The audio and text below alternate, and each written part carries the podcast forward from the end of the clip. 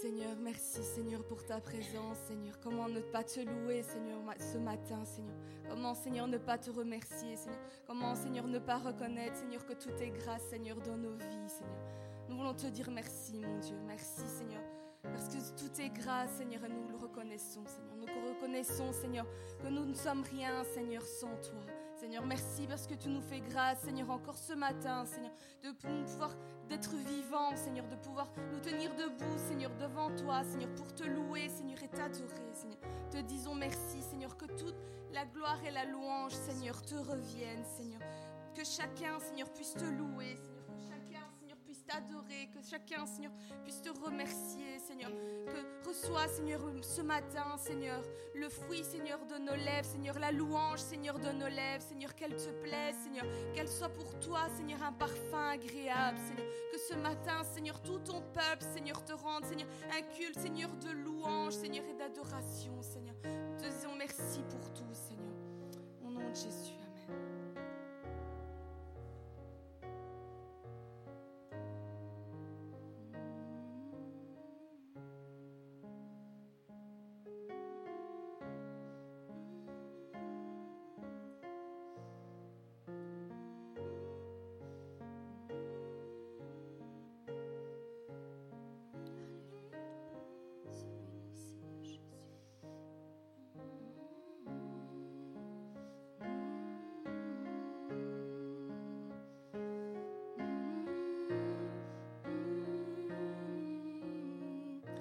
Matin, tu peux regarder ton frère et ta sœur et lui dire persévère.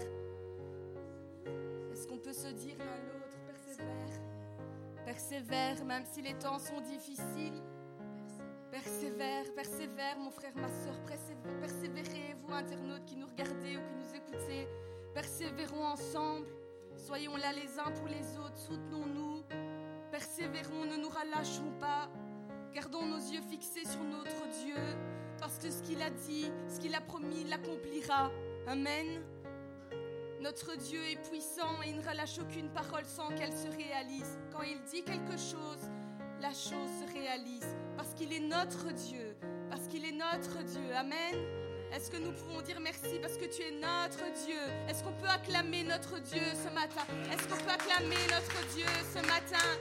Merci Seigneur parce que quand tu dis quelque chose, Seigneur, s'accomplit, Seigneur. Merci, Seigneur, parce que tu as donné une vision, Seigneur, à ton Église, Seigneur. Merci parce que tu as donné, Seigneur, une vision à ton peuple, Seigneur. Je veux te dire merci, Seigneur. Merci, Seigneur, parce que chaque promesse, Seigneur, que tu as donnée, Seigneur, elles s'accompliront, Seigneur. Elles s'accompliront, Seigneur. Et même si la, la promesse tarde, persévérons. Persévérons, parce que sa parole, elle s'accomplira, certainement. Amen. Amen je peux avoir des Amen Amen. Amen. Notre Dieu le fera et le fera certainement. Amen. Chaud. M'excuser, un peu chaud.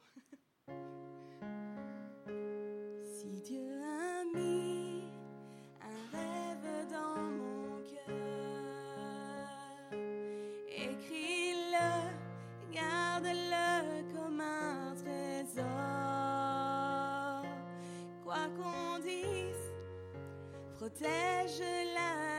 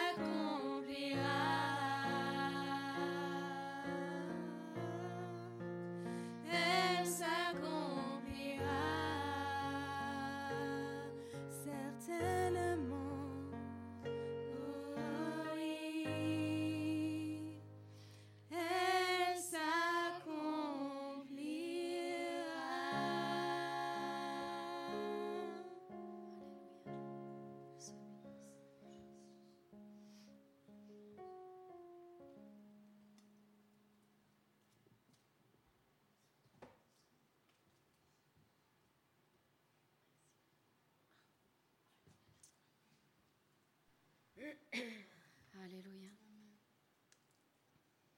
Béni soit le nom du Seigneur. Alléluia. Alors aujourd'hui, j'aimerais vous encourager à vous mettre à côté de quelqu'un. Il ne faut pas que vous restiez seul, il faut que quelqu'un soit à côté de vous. Allez, que chacun trouve quelqu'un pour l'accompagner encore aujourd'hui, ce matin. Nous sommes tous ensemble. Amen. Nous sommes tous ensemble.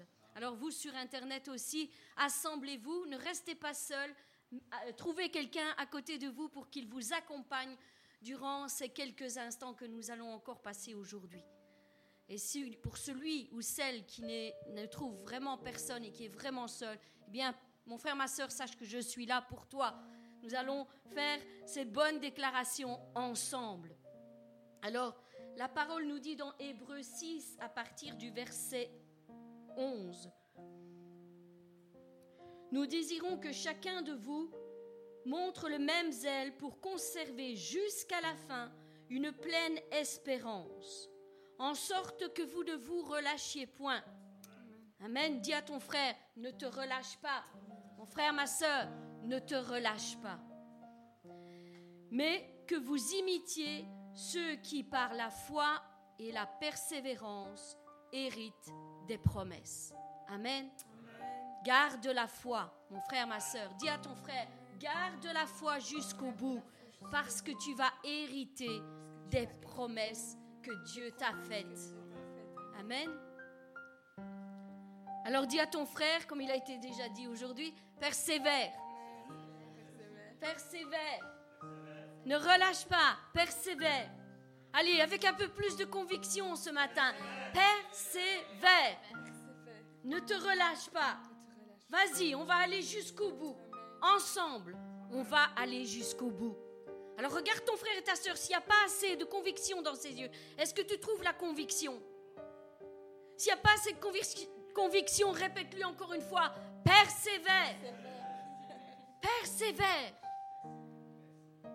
Alléluia. On est ensemble ce matin? Est-ce qu'on est ensemble ce matin? Amen. Amen. Allez. Amen. On est ensemble ce matin, je veux vous entendre. Amen. On est là les uns pour les autres. Les uns pour les autres. On est ensemble, les uns pour les autres. Dans ce combat contre le découragement, on est ensemble. Mon frère, ma soeur, ne pense pas que tu sois seul dans ton combat dans ton découragement, dans ton abattement. Nous sommes ensemble. C'est un temps de découragement. Je discutais euh, l'autre soir avec une sœur. Elle ressent ça aussi et je pense que beaucoup le ressentent. C'est un moment où le peuple de Dieu est complètement découragé.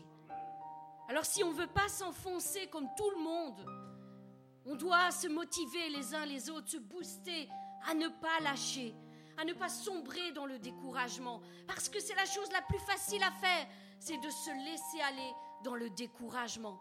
Ça, c'est facile. Ça, tout le monde peut le faire. Mais la parole nous dit que ce sont ceux qui ont la foi et qui persévèrent, qui héritent des promesses. Est-ce que tu veux hériter de tes promesses? Mon frère, ma soeur, dis à ton frère et ta soeur qui est à côté de toi, tu vas hériter de la promesse que Dieu t'a faite. Parce que nous avons un Dieu qui ne ment pas. Il ne ment pas. Alors on va combattre ensemble ce matin contre ce découragement, ces pensées de défaite, ces pensées d'échec, ces pensées d'abattement qui s'élèvent dans nos esprits tous les jours et qui viennent nous marteler, qui viennent nous mitrailler matin et soir en nous disant que nous n'allons pas y arriver. Non, c'est faux. Ce matin, nous allons nous lever ensemble et nous allons déclarer le contraire. Pas le contraire de ses pensées, mais parce que la parole de Dieu nous dit tout le contraire. Tout simplement. Et si la parole de Dieu nous le dit, c'est comme si notre Dieu était à côté de nous et nous le disait encore ce matin. Ne te relâche pas, mon frère, ma soeur. Ne te relâche pas. Amen. Persévère. Persévère. Vous savez, la Bible nous dit que nous devons nous encourager les uns les autres. Les uns les autres. Parce que Dieu aime l'unité dans son corps, l'unité de tous les membres dans son corps. C'est important pour lui. C'est important. Comme nous-mêmes, nous avons un, un, corps. Nous savons que si le corps est bien coordonné, tout fonctionne à merveille, n'est-ce pas? Mais si nous avons un, corps qui n'est pas bien coordonné, qui fait ce qu'il veut, les mains font ce qu'elles veulent, les yeux regardent où ils veulent, la bouche dit n'importe quoi, si ce corps n'est pas bien coordonné et ne marche pas ensemble dans la même, dans la même direction, alors les choses ne vont pas bien. Et c'est ce que Dieu désire pour le corps, son corps. Lui est la tête et il désire que son corps tout entier marche d'une même manière, dans la même direction. Et quand nous éprouvons ce genre de sentiment, le découragement, eh bien, il aime que nous soyons là les uns pour les autres. Les uns pour les autres. Tout le monde doit encourager son frère ou sa sœur. Parce que tu ne sais pas ce qu'il passe. Tu ne sais pas. Toi, tu ne vois que le, le dessus de l'iceberg. Tu ne peux pas voir ce qui est tout en dessous. Les épreuves, les difficultés, les combats. Tu ne sais pas à quel point ces combats sont difficiles. Sois là pour ton frère et ta sœur. Ce matin, dis à ton frère, je suis là pour toi. Dis à ta sœur, je suis là pour toi. Tu n'es pas seul dans ce que tu vis. Alors unité, c'est U comme un. Nous sommes tous un. Amen. Un. Non pas divisé, non pas plusieurs mais un au sein du, corps de Christ. Nous sommes tous ensemble. C'est unité, c'est N comme nombre. Nous sommes peut-être plus un, euh, un nombre euh, important, mais nous sommes un dans l'unité. Plusieurs, différents, mais complémentaires les uns des autres. Ne regardons pas nos différences, mais regardons à, ce que nous pouvons apporter les uns aux autres. Nous avons tous besoin les uns des autres. Amen. Amen. Unité, c'est aussi I comme indivisible. Indivisible. C'est ce que Dieu veut, c'est que nous soyons bien unis les uns aux autres et non pas que l'ennemi arrive à nous diviser sans cesse. Indivisible. Il y a même un passage de la parole, je ne l'ai pas ici, qui dit qu'ils étaient serrés les uns contre les autres le peuple de Dieu se serrait les uns contre les autres au point que même le vent ne passait pas. Ça, c'est le genre d'unité que Dieu veut. Que nous soyons indivisibles. Amen. Que nous soyons indivisibles, que l'ennemi n'arrive pas à nous diviser. Unité, c'était comme tous, tous ensemble. Pas un ou l'autre, mais tous ensemble tous ensemble les uns avec les autres. Et le dernier, dans unité, eh bien c'est ensemble. Marchons ensemble. Parlons ensemble.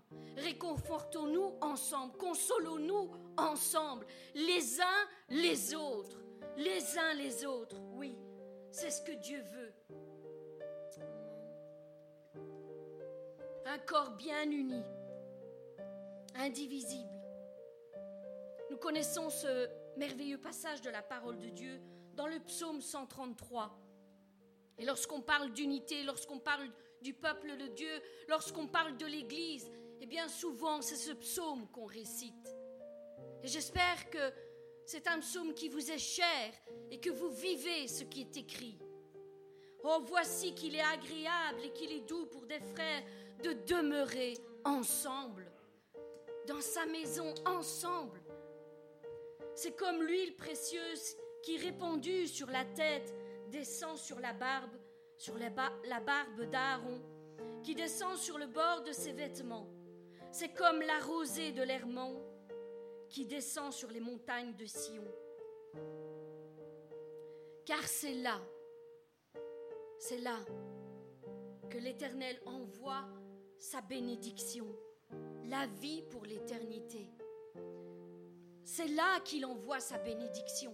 Lorsque nous sommes assemblés d'un même corps, d'une même pensée, d'une même parole, dans son Église, dans sa maison, c'est là que Dieu envoie la bénédiction.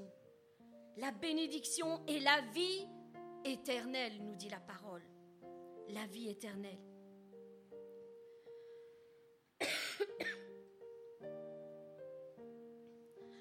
Alors pourquoi s'encourager les uns les autres?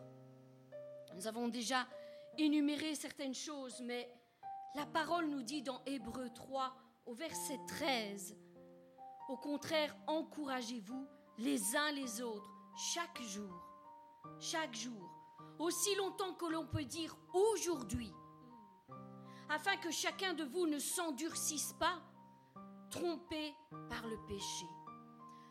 Alors il dit dans ce, dans ce verset, aussi longtemps que l'on peut dire aujourd'hui. Pourquoi dit-il cela? Eh bien parce qu'un jour est fixé où on ne pourra plus dire aujourd'hui. Le lendemain ne nous appartient pas, mes bien-aimés. Alors ne dis pas, euh, mon frère, ma soeur se sentira mieux demain. Je lui parlerai demain. J'irai le visiter demain. Je l'encouragerai demain. Non. Si ton frère et ta sœur est à côté de toi aujourd'hui, encourage-le aujourd'hui. C'est aujourd'hui qu'il faut l'encourager. Le demain, le lendemain ne nous appartient pas. Alors arrêtons de repousser inlassablement les choses, de remettre toujours les choses au lendemain. Parce qu'à force de finir, à, force de toujours les remettre au lendemain, nous ne les faisons pas. Nous ne les accomplissons pas. Lorsque Dieu nous demande de parler à quelqu'un, faisons-le. Lâchons tout ce que nous faisons et faisons-le immédiatement plus tard, plus tard, plus tard, demain, la semaine prochaine. Non. Ton frère, ta soeur en a besoin aujourd'hui. Si Dieu te parle, c'est qu'il en a précisément besoin aujourd'hui, maintenant, en ce moment. Si Dieu parle, nous devons l'écouter. Alors encourage ton frère et ta sœur. Oui, et arrête de remettre au lendemain, parce que le lendemain ne nous appartient pas. Qui sommes-nous pour dire demain à notre frère ou à notre sœur? Non. Et si aujourd'hui était son dernier jour? Si Dieu avait décidé dans son planning divin qu'aujourd'hui était le dernier jour où tu verrais ton frère et ta sœur Vous savez, on a déjà connu des situations semblables où Dieu nous demandait de parler à des personnes qu'il avait mis à nos côtés. Et le lendemain, elle n'était plus là. Mais gloire à Dieu, nous avons obéi au moment où il nous l'avait demandé et nous avons parlé à ces personnes. Nous avons laissé l'Esprit parler et encourager ces personnes, même parfois si c'est nous, ça nous semble dérisoire.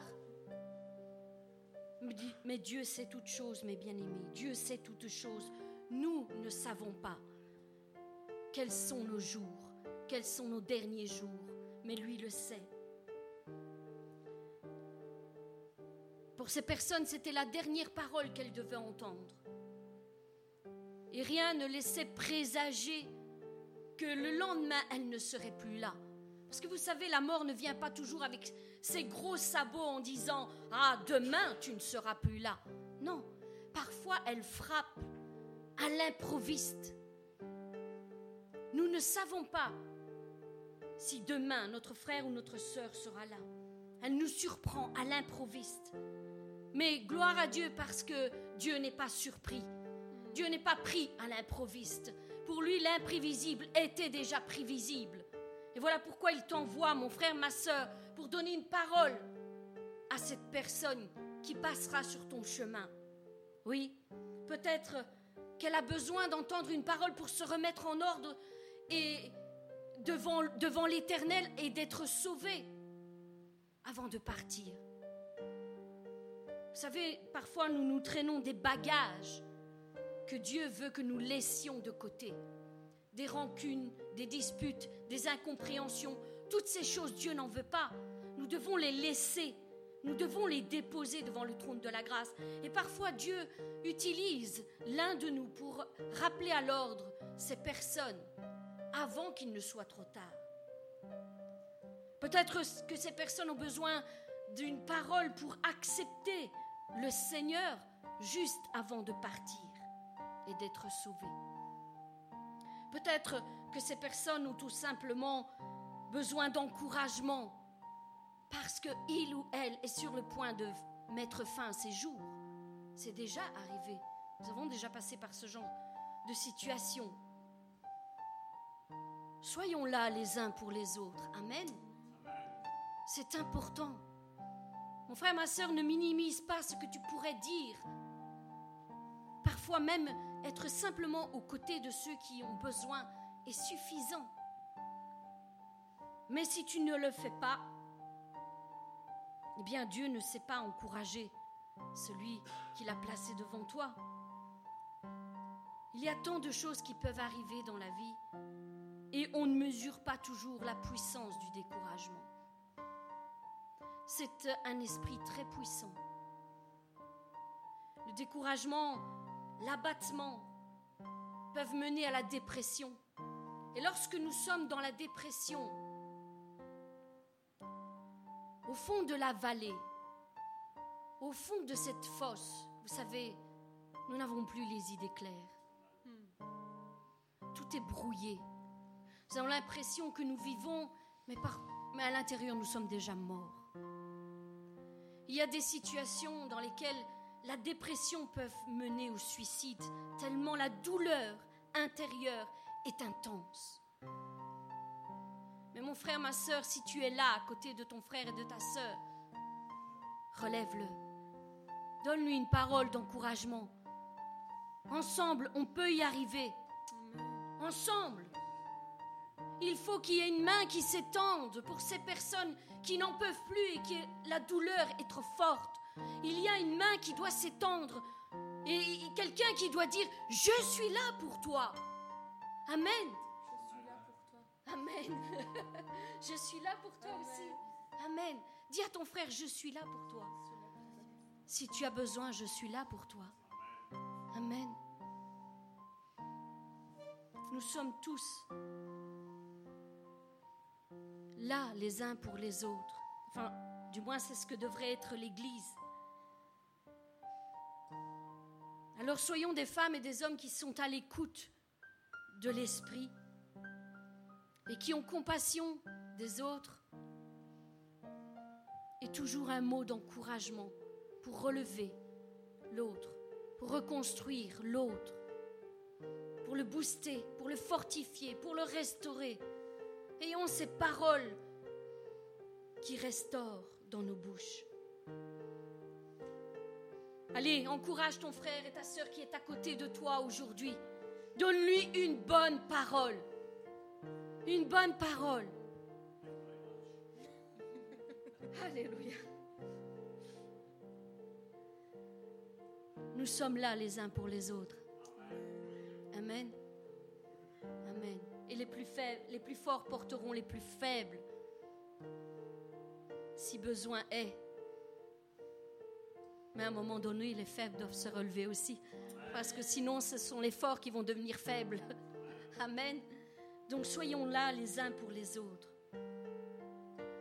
Dis à ton frère, crois et tu verras la gloire de Dieu. Non, je suis désolée, je ne vois pas la conviction dans vos yeux. Crois et tu verras la gloire de Dieu. Allez, un peu plus de conviction ce matin. J'essaye de vous fortifier. Crois et tu verras la gloire de Dieu descendre sur ta vie. Tu la verras.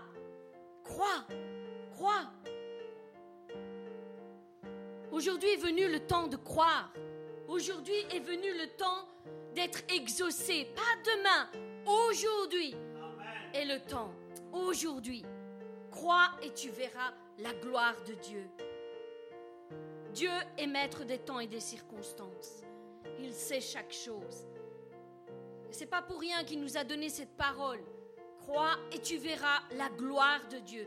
Ne t'ai-je pas dit que si tu crois, tu verras la gloire de Dieu? Et je suis sûre que Dieu vous l'a déjà dit.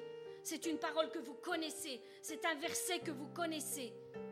Mais ce matin, Dieu vous regarde dans les yeux et vous dit, ne t'ai-je pas dit que si tu crois, tu verras la gloire de Dieu?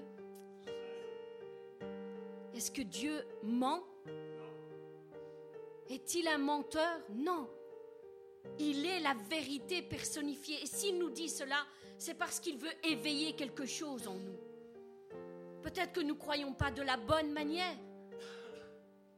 Il y a ce, ce Père qui va vers Jésus et qui dit, je crois, mais viens au secours de mon incrédulité.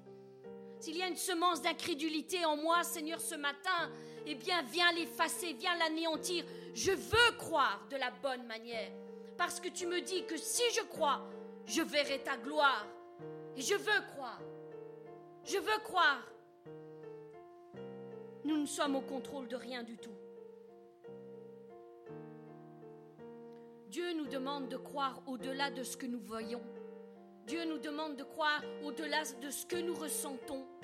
Dieu nous demande de croire au-delà, dans les choses invisibles à nos yeux. Et comme je l'ai mis sur, euh, ma page YouTube, mets les lunettes de l'esprit et vois de la bonne manière. Vois de la bonne manière. Mets ces lunettes qui te feront voir dans l'invisible. Les choses que Dieu a préparées d'avance pour toi, les bénédictions qu'il en réserve pour toi. Monte en esprit dans les lieux célestes et acquéris ces choses. Prends-en possession au nom de Jésus-Christ. Prends-en possession. Il nous demande de croire aujourd'hui. Aujourd'hui, il y a une parole pour toi. Crois et tu verras la gloire de Dieu.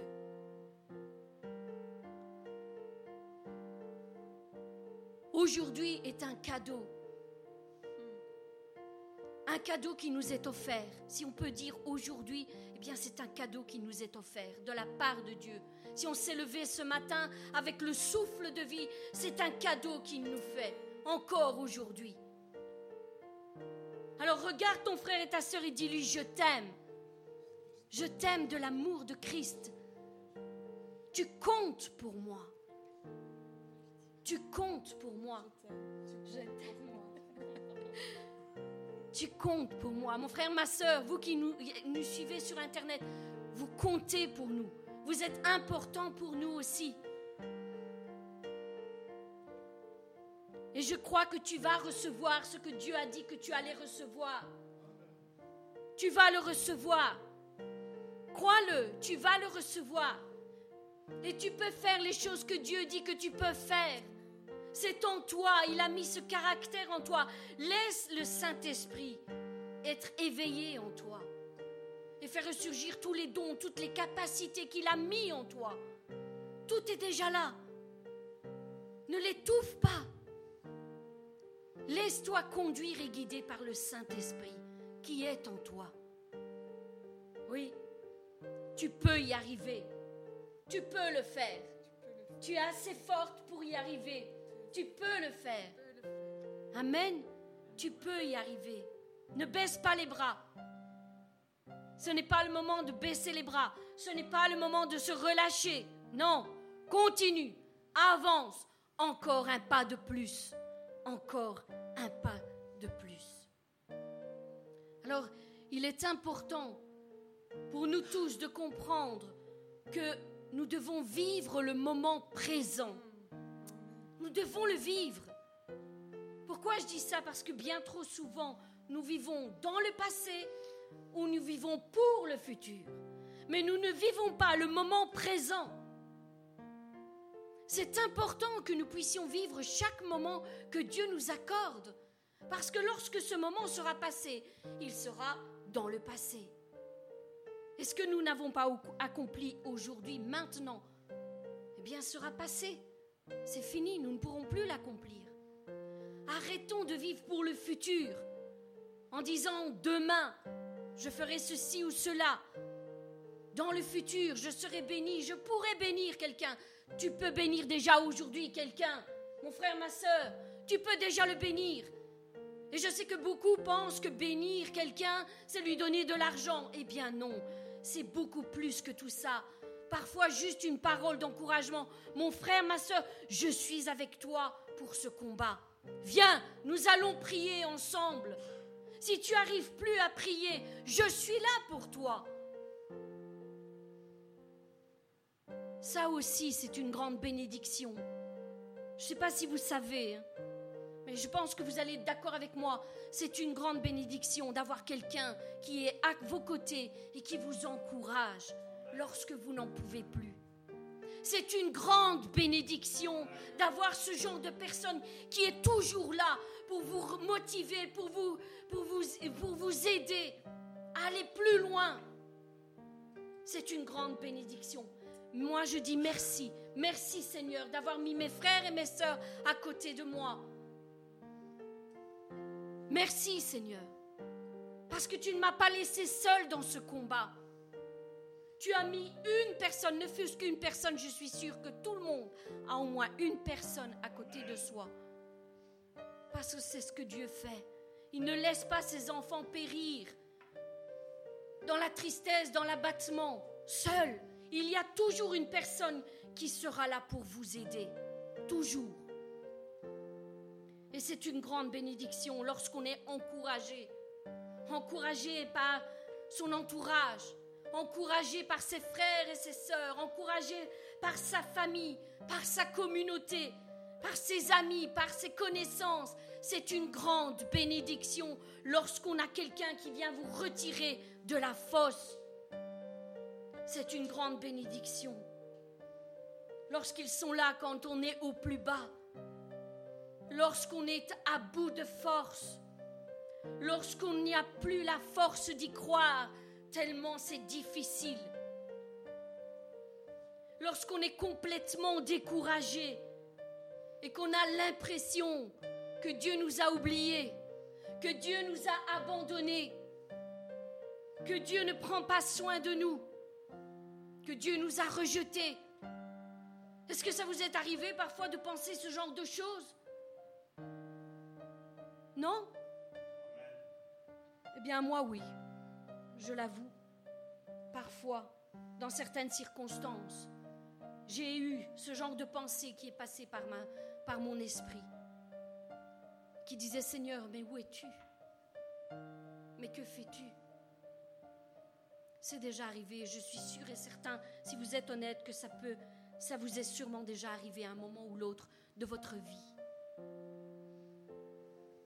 Mais Dieu a toujours une parole dans ces moments-là, toujours une parole.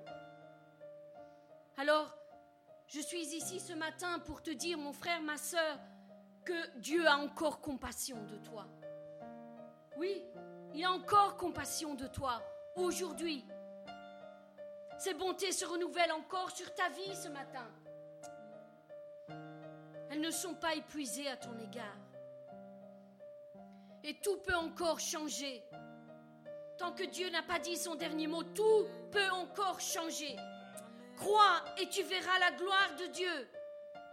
Tant que tu n'as pas donné ton dernier souffle, tout peut encore changer. Crois et tu verras la gloire de Dieu. Est-ce que tu vas recevoir cet encouragement ce matin? Ne t'ai-je pas dit que si tu crois, tu verras la gloire de Dieu? Est-ce que tu le reçois? Est-ce que tu le reçois ce matin? Ta vie va changer. Ta vie peut changer au nom de Jésus-Christ. Est-ce que tu te connectes ce matin avec ce que l'Esprit relâche sur son Église?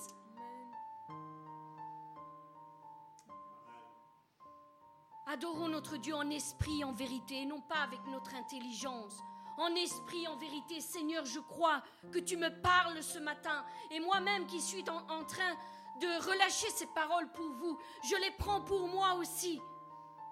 J'en ai besoin aussi. J'ai besoin d'entendre que mon Dieu se soucie de moi. J'ai besoin d'entendre que mon Dieu ne m'a pas oublié. J'ai besoin d'entendre que mon Dieu m'a dit que si je crois, et comme nous l'avons chanté, même si tu ne vois que tout le contraire, si je crois, je verrai la gloire de Dieu se manifester dans ma vie. Crois, mon frère, ma soeur, crois-le toi aussi. Et reçois ce matin. Jésus nous dit encore, ne t'ai-je pas dit que si tu crois, tu verras la gloire de Dieu? Si tu crois. Et Marie pensait que Jésus, dans ce passage, pensait que Jésus parlait du futur pour Lazare. Mais il ne parlait pas du futur, il parlait pour ce jour. Si tu crois, tu verras la gloire de Dieu maintenant, pas plus tard, maintenant. Alors dis-le à ton voisin, crois maintenant, crois aujourd'hui que si tu crois, tu verras la gloire de Dieu. Dis-lui plusieurs fois s'il le faut. Si tu crois, tu verras la gloire de Dieu. Si tu, ça doit déclencher quelque chose dans votre cœur. Si tu crois, tu verras la gloire de Dieu. Amen.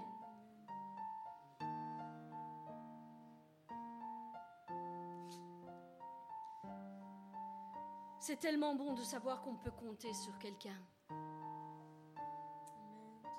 Amen. C'est tellement bon de savoir que l'on peut compter sur quelqu'un. Et c'est ce que Dieu veut pour tout son corps, comme nous l'avons dit. Il désire et il nous commande de nous aimer les uns les autres, de nous encourager les uns les autres, de nous bénir les uns les autres. Je vous bénis, mon frère, ma soeur. Je vous bénis au nom de Jésus-Christ. Que la bénédiction soit sur vos vies. Je vous bénis. Amen. Je vois qu'il y a des personnes qui, suivent, qui sont dans le mouvement. Oui, c'est se bénir les uns les autres. Pas toujours les mêmes personnes qui bénissent, c'est les uns les autres. Les uns les autres. C'est porter nos fardeaux les uns les autres. Et même si j'ai des fardeaux, mon frère, ma soeur, sache que je porterai les tiens s'il le faut. Si tu as besoin, viens vers moi et je porterai tes fardeaux. Parce qu'avec la force que Dieu nous donne, avec l'unité, avec l'amour, on peut porter bien plus qu'on ne pourrait porter seul. L'amour déplace les montagnes. Portons les fardons les uns les autres. Dis à ton voisin, Dieu a, placé une bénédiction sur ta vie aujourd'hui. Une grande bénédiction.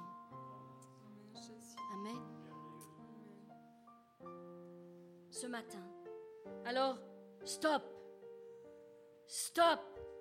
Arrête de penser à ton problème. Stop. Ça suffit. Il faut que quelque chose change.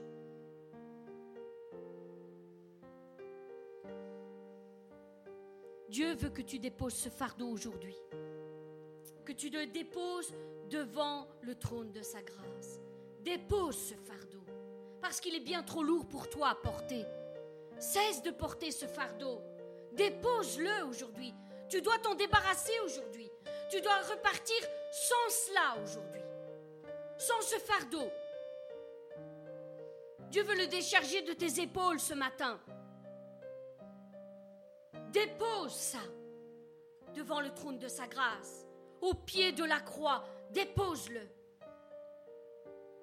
Et n'y pense plus.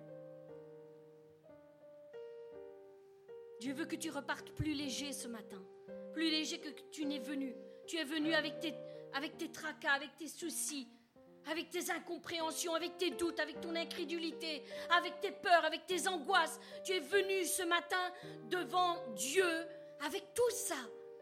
Mais Dieu te demande de déposer tout ça. Parce qu'il ne veut pas que tu repartes comme ça. Il veut s'en occuper, lui. Tu le déposes et c'est lui qui va s'en occuper.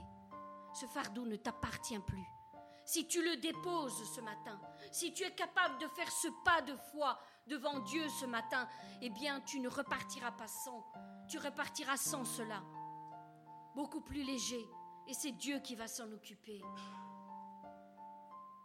C'est Dieu qui va s'en occuper. Est-ce que nous, nous pouvons sauver nos familles par nos propres paroles? Certainement pas, n'est-ce pas? Lui seul peut le faire. Alors pourquoi portons-nous ce, fardeau sur nos épaules alors que nous ne pouvons rien faire, nous ne pouvons rien changer et nous le portons inlassablement sur nos épaules c'est mon problème, c'est mon fardeau, c'est ma responsabilité. Ce matin, je suis là pour te dire que ce n'est plus ta responsabilité, parce que toi, tu ne pourras rien changer à cela. Tu ne pourras pas sauver ta famille, tu ne pourras pas sauver tes enfants, tu ne pourras pas sauver ton mari, tu ne pourras pas sauver ta femme, tu ne pourras pas guérir de ta maladie seul. Dieu fait ces choses. Tout cela lui appartient, c'est lui qui le fait. Cesse de porter ce fardeau. Relâche-le. Relâche-le. Il est temps de lâcher tout cela. Il est temps que tu te détaches de ce problème. Je sais qu'il te colle à la peau. Il est toujours là devant tes yeux. Et toutes ces pensées qui crient dans ta tête, dépose ce fardeau ce matin devant la, devant la croix. Il faut que tu t'en sépares une bonne fois pour toutes et que tu comprennes que Dieu en prend, prend soin de toi et que Dieu va s'occuper de toi. Si tu crois, tu verras la gloire de Dieu. Si tu crois, tu verras la gloire de Dieu. Vous commencez à comprendre? Vous commencez à comprendre l'importance de ce verset? Si tu crois, tu verras sa gloire. Parce que tout est entre ses mains.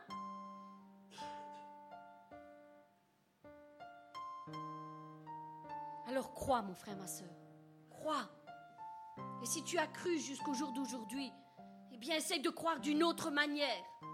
Crois et tu verras la gloire de Dieu. Dis-le dans ton cœur, je vais me lever de mon découragement. Je vais me lever, je ne vais pas rester à terre, je vais me lever de mon découragement. Je vais reprendre ma vie en main et je vais laisser faire Dieu. Dis-le pour ta propre vie. Lève-toi, ne reste pas à terre, parce que Dieu dit que si tu crois, tu verras sa gloire dans ta vie. Si tu crois, tu verras sa gloire. Dieu dit que si tu crois, tu seras guéri de ta maladie. Dieu dit que si tu crois, tu verras ton mari, ta femme servir Dieu avec toi. Dieu dit que si tu crois, tu verras que tes, enfants deviendront tous disciples de l'Éternel. Dieu dit que si tu crois, tu pourras te relever de cette dépression. Tu pourras te relever de ce découragement. Tu peux le faire. Mon frère, ma soeur, tu peux y arriver. Dieu dit que si tu crois, tu seras délivré de tout ce qui t'oppresse. Les chaînes vont tomber. Parce que Dieu est celui qui nous délivre. Il est celui qui nous délivre. Il est celui qui ouvre les portes lorsque nous sommes dans la prison. La parole de Dieu nous a donné déjà d'innombrables exemples. Combien de fois Pierre a été sauvé de cette prison où il était enfermé alors qu'il louait l'Éternel. Loue l'Éternel dans ta situation, mon frère, ma soeur. Dieu dit que si tu crois, tu trouveras un travail. Dieu dit que si tu crois, tu verras la gloire de Dieu se manifester dans ta vie, dans ton besoin. Tu la verras. Mon frère, ma soeur, quelle que soit la situation que tu vis actuellement, sache que Dieu est ton contrôle. Rien ne lui échappe, rien ne le surprend. Il est parfaitement au contrôle. Est-ce que tu es capable de croire cela? Ce matin, est-ce que tu es capable de croire cela Qu'il a ta situation entre ses mains? Et que tout est parfaitement au contrôle entre ses mains, crois-le et tu verras la gloire de Dieu. Et si tu penses que ta foi n'est pas assez grande pour recevoir ce miracle, cette parole ce matin, eh bien crie comme l'a fait ce Père. Seigneur, viens au secours de mon incrédulité. S'il y a une semence d'incrédulité dans mon esprit, déracine-la. Viens au secours de mon incrédulité.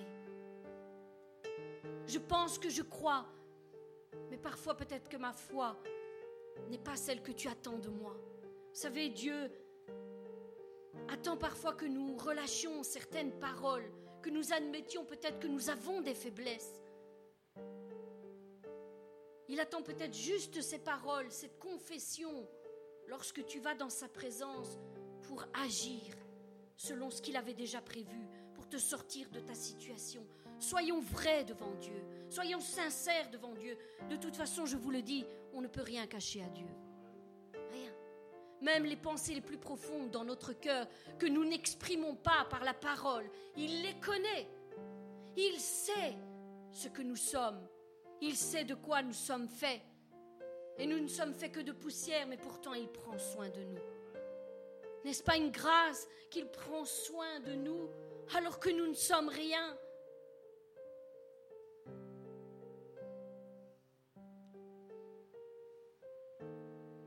La Bible nous dit que l'orgueil repousse la main de Dieu. Dieu résiste aux orgueilleux.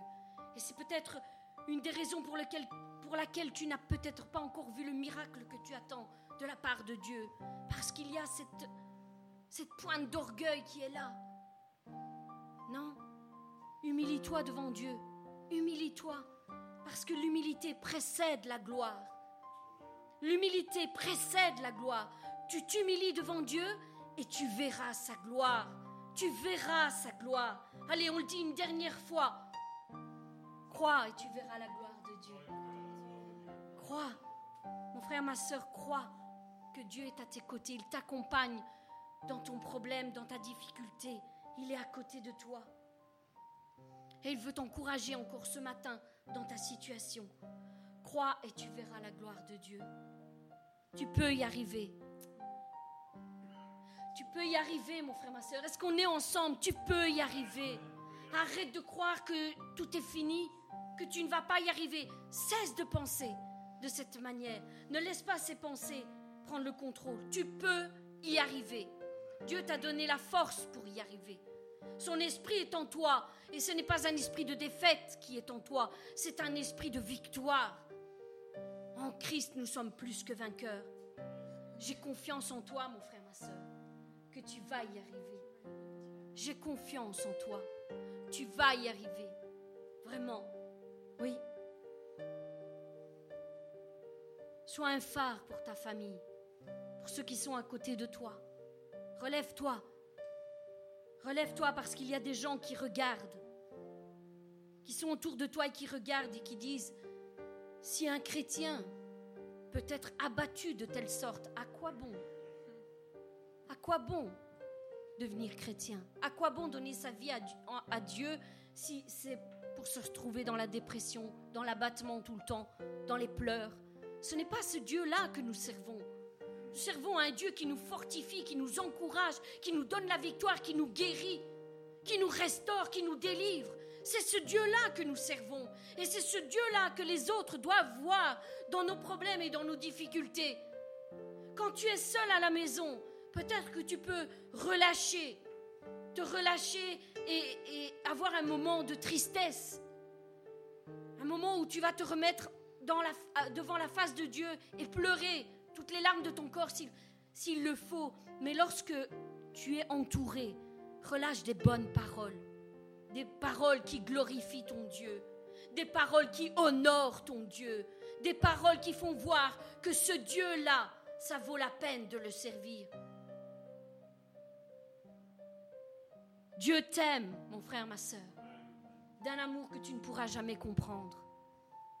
Et c'est pas selon ce que tu fais qu'il t'aime. Il t'aime pour qui tu es, véritablement. Il t'aime d'une manière que personne d'autre ne pourra jamais t'aimer. Il a donné sa vie pour toi. La plus grande preuve d'amour qu'il nous ait faite, c'est celle-là. Qu'alors que nous étions encore pécheurs, nous ne le connaissions pas, il a quand même donné sa vie pour toi, mon frère, ma soeur. Alors, est-ce que tu reçois ce matin cette parole? Crois et tu verras la gloire de Dieu. Crois et tu verras la gloire de Dieu. Amen. Est-ce qu'on peut applaudir notre Dieu qui nous dit que si nous croyons, nous verrons sa gloire? Nous verrons sa gloire au nom de Jésus-Christ. Amen.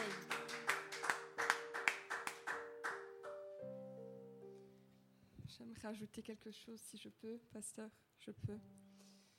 Je ressens fort dans mon cœur, mais je vais le dire. On a cette mentalité souvent que il faut pas dire les choses, sinon son prochain il va s'enorgueillir. Il faut pas dire les choses parce que sinon on va penser que je frotte la manche à mon prochain.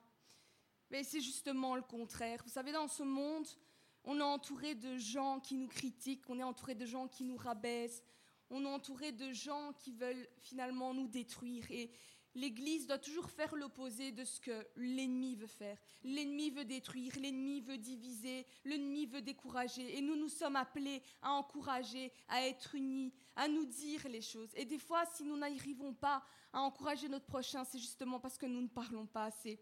Quelqu'un me l'a dit récemment.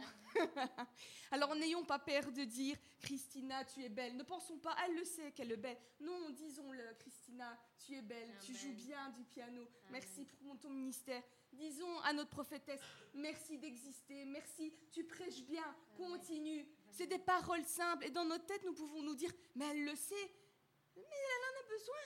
C'est notre façon à nous de, de lui rendre ce qu'elle apporte Jésus, quand il prêchait ou quand il faisait des miracles, il, y avait un fruit, il y avait quelque chose qui se produisait. Donc quelque part, il, avait un retour de ce qu'il faisait. Et, tout ce qui est fait ici, quelque part, on a besoin d'un retour. Vous pensez vraiment que si je dis tu prêches bien, elle va dire oh je prêche bien. Non, elle va dire merci ma soeur, ça va, ça la, va la booster, ça va l'encourager. Et la même chose avec chacun d'entre nous. Vous imaginez si un mari dit jamais à sa femme je t'aime, va lui dire bah, elle sait que je l'aime, on est mariés, on a des enfants. Et pourtant, elle en a besoin. Et inversement, le mari aussi en a besoin. C'est des choses aussi des fois simples, basiques. Euh, moi-même, je le vois au travail, j'apporte un café, mais pourquoi tu fais ça? Ben, Parce que j'aimerais qu'on me le fasse. Si on arrive à se mettre à la place de l'autre et de dire, voilà, comment j'aimerais qu'on se comporte avec moi, comment j'aimerais qu'on m'encourage, comment j'aimerais qu'on me parle, et tout est beaucoup plus simple, tout, tout, tout. Et si moi j'encourage ma soeur et ma soeur encourage ma soeur et ma soeur m'encourage moi, ben, c'est ça, c'est ça qui est beau. Et les faiblesses de l'un sont les forces de l'autre et on forme une équipe. Alors, si, si c'est possible d'être une équipe dans le monde du travail, si c'est possible d'être une équipe dans le sport, pourquoi ce ne serait pas possible dans l'Église? Pourquoi ça ne le serait pas? Pensons toujours à faire le travail inverse de l'ennemi. Amen. Est-ce que je vais parler à quelqu'un? Amen. Amen. Voilà. C'est tout. Seigneur, je veux te prier, Seigneur, pour euh, le pasteur. Merci parce que tu as déjà parlé, Seigneur, encore aujourd'hui, Seigneur, à nos cœurs, Père. Et nous savons, Seigneur, que tu vas encore continuer, Seigneur, à travers ton Fils, Seigneur. Que tu puisses vraiment, Seigneur, le guider, Père, et préparer nos cœurs, Seigneur, afin que nous puissions comprendre, Seigneur, ce que tu as encore aujourd'hui à nous dire, Père. Amen.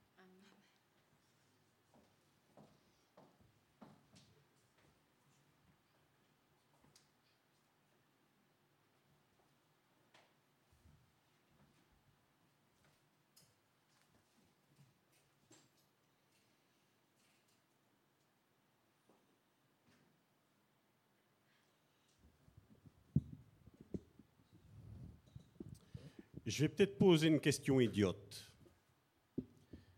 Mais tant que Karine parlait de l'Église et de l'unité de l'Église, j'ai eu une image devant les yeux.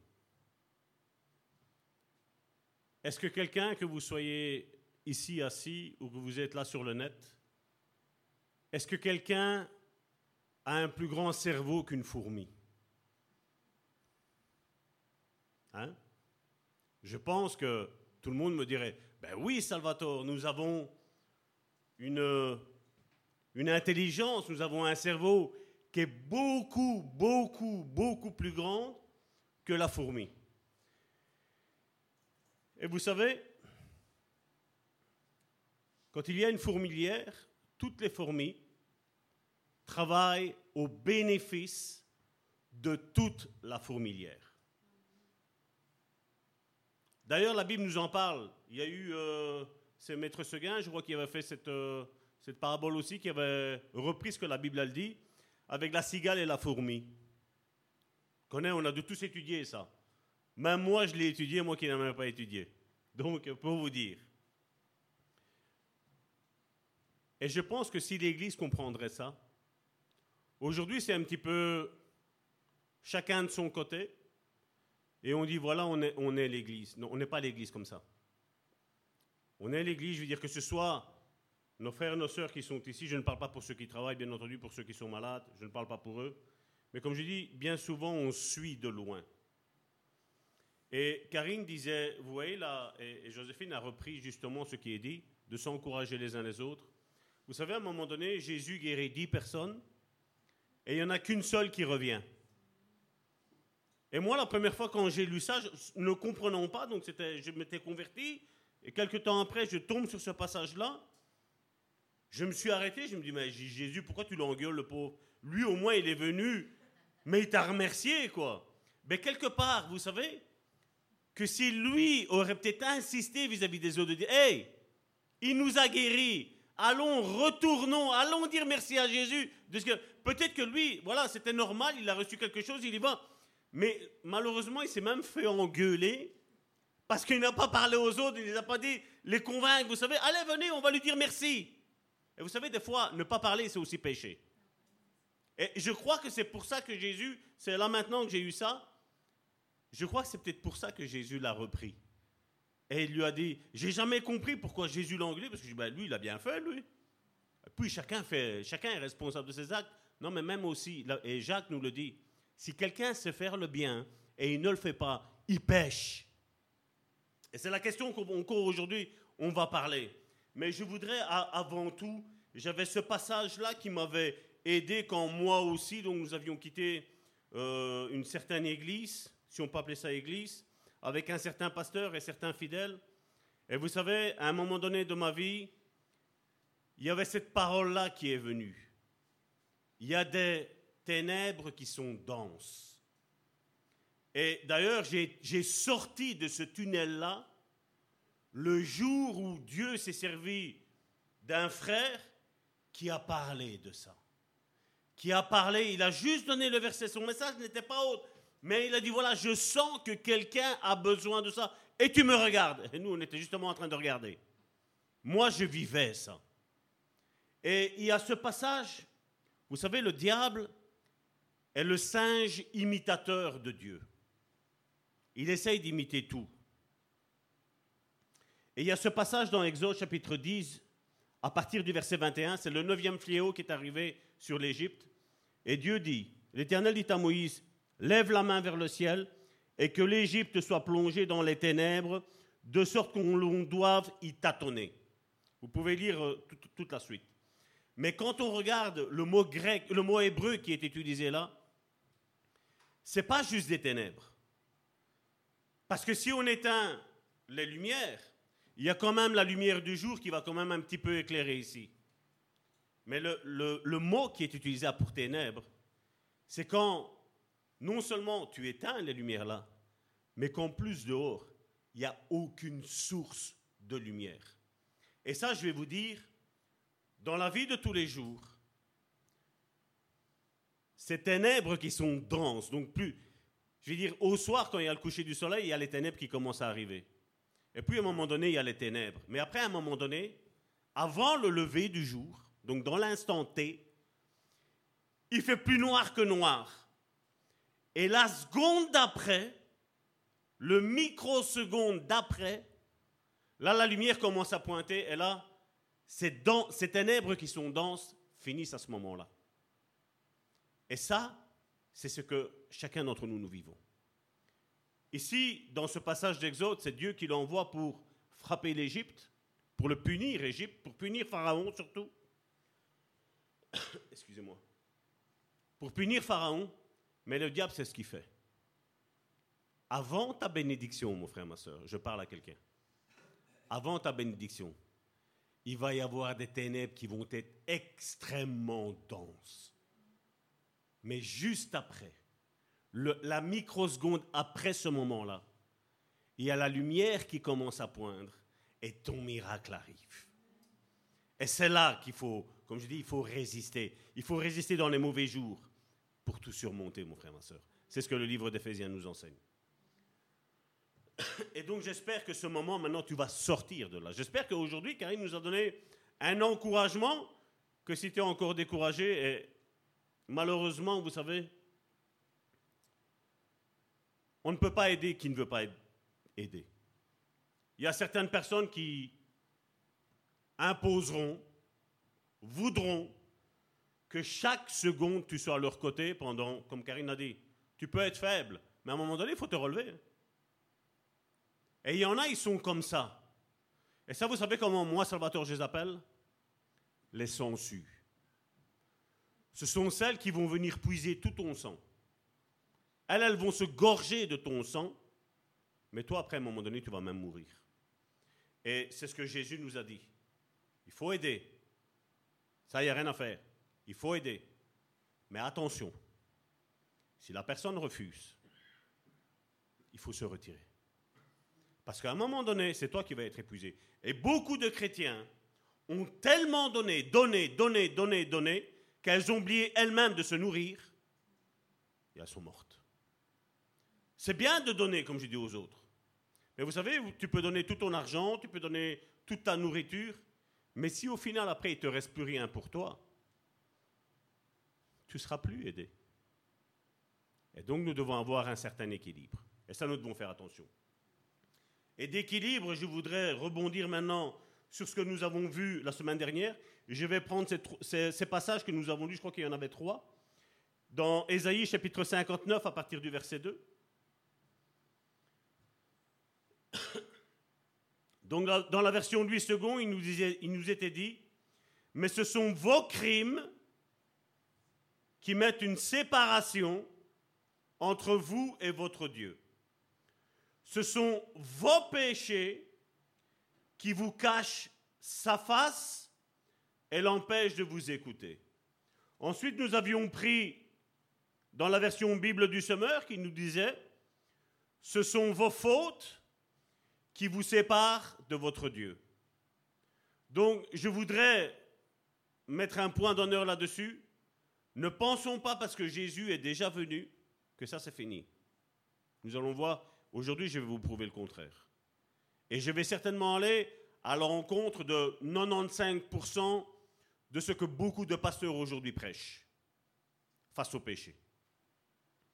Ce sont vos fautes qui vous séparent de votre Dieu.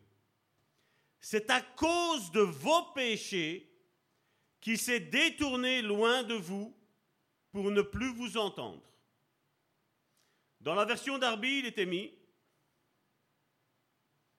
et c'est celle qui est pour moi, à mon sens, dans ce passage ici, la plus juste, la plus correcte, mais vos iniquités ont fait séparation entre vous et votre Dieu, et vos péchés ont fait qu'il a caché de vous sa face pour ne pas écouter. Donc j'avais parlé, et je vais revenir dessus, parce que je ne les connais pas en mémoire, donc je les ai notés, que crime venait de l'hébreu avon, péché venait de l'hébreu chata, et la parole transgression se disait pécha.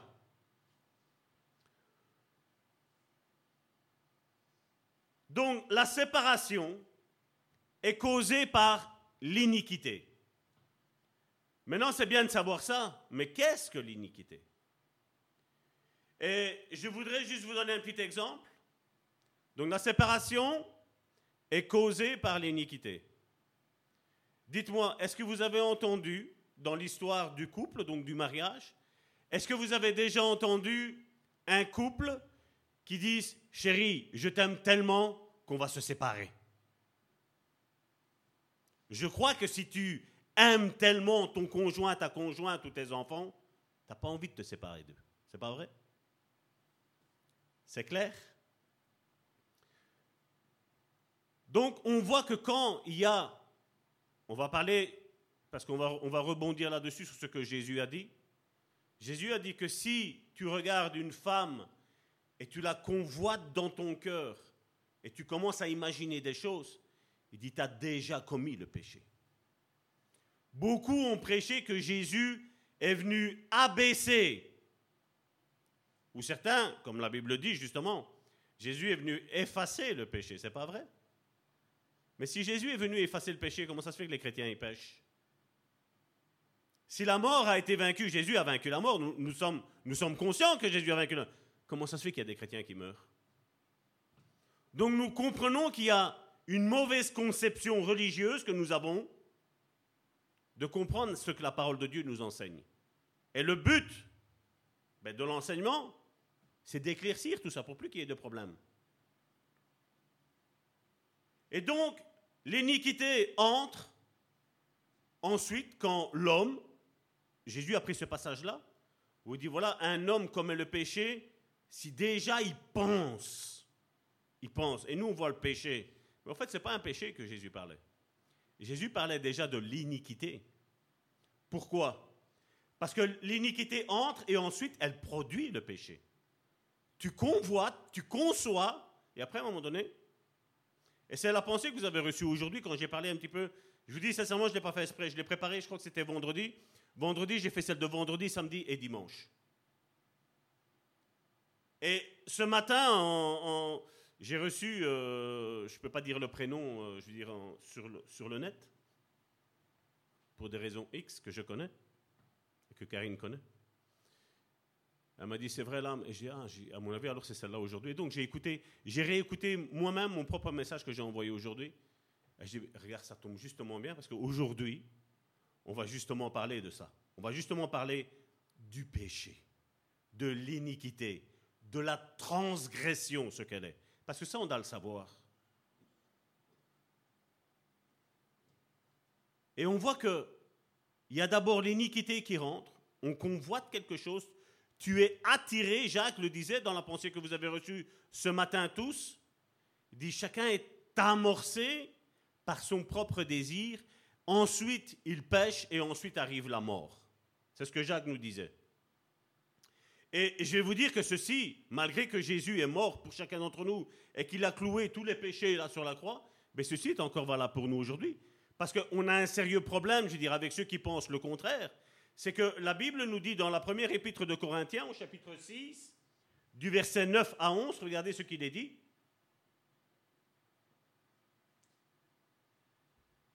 Donc là, Jésus était mort, Jésus était ressuscité, Jésus est à la droite du Père. La même chose qu'aujourd'hui. Et il y avait cette église de Corinthe qui s'était formée.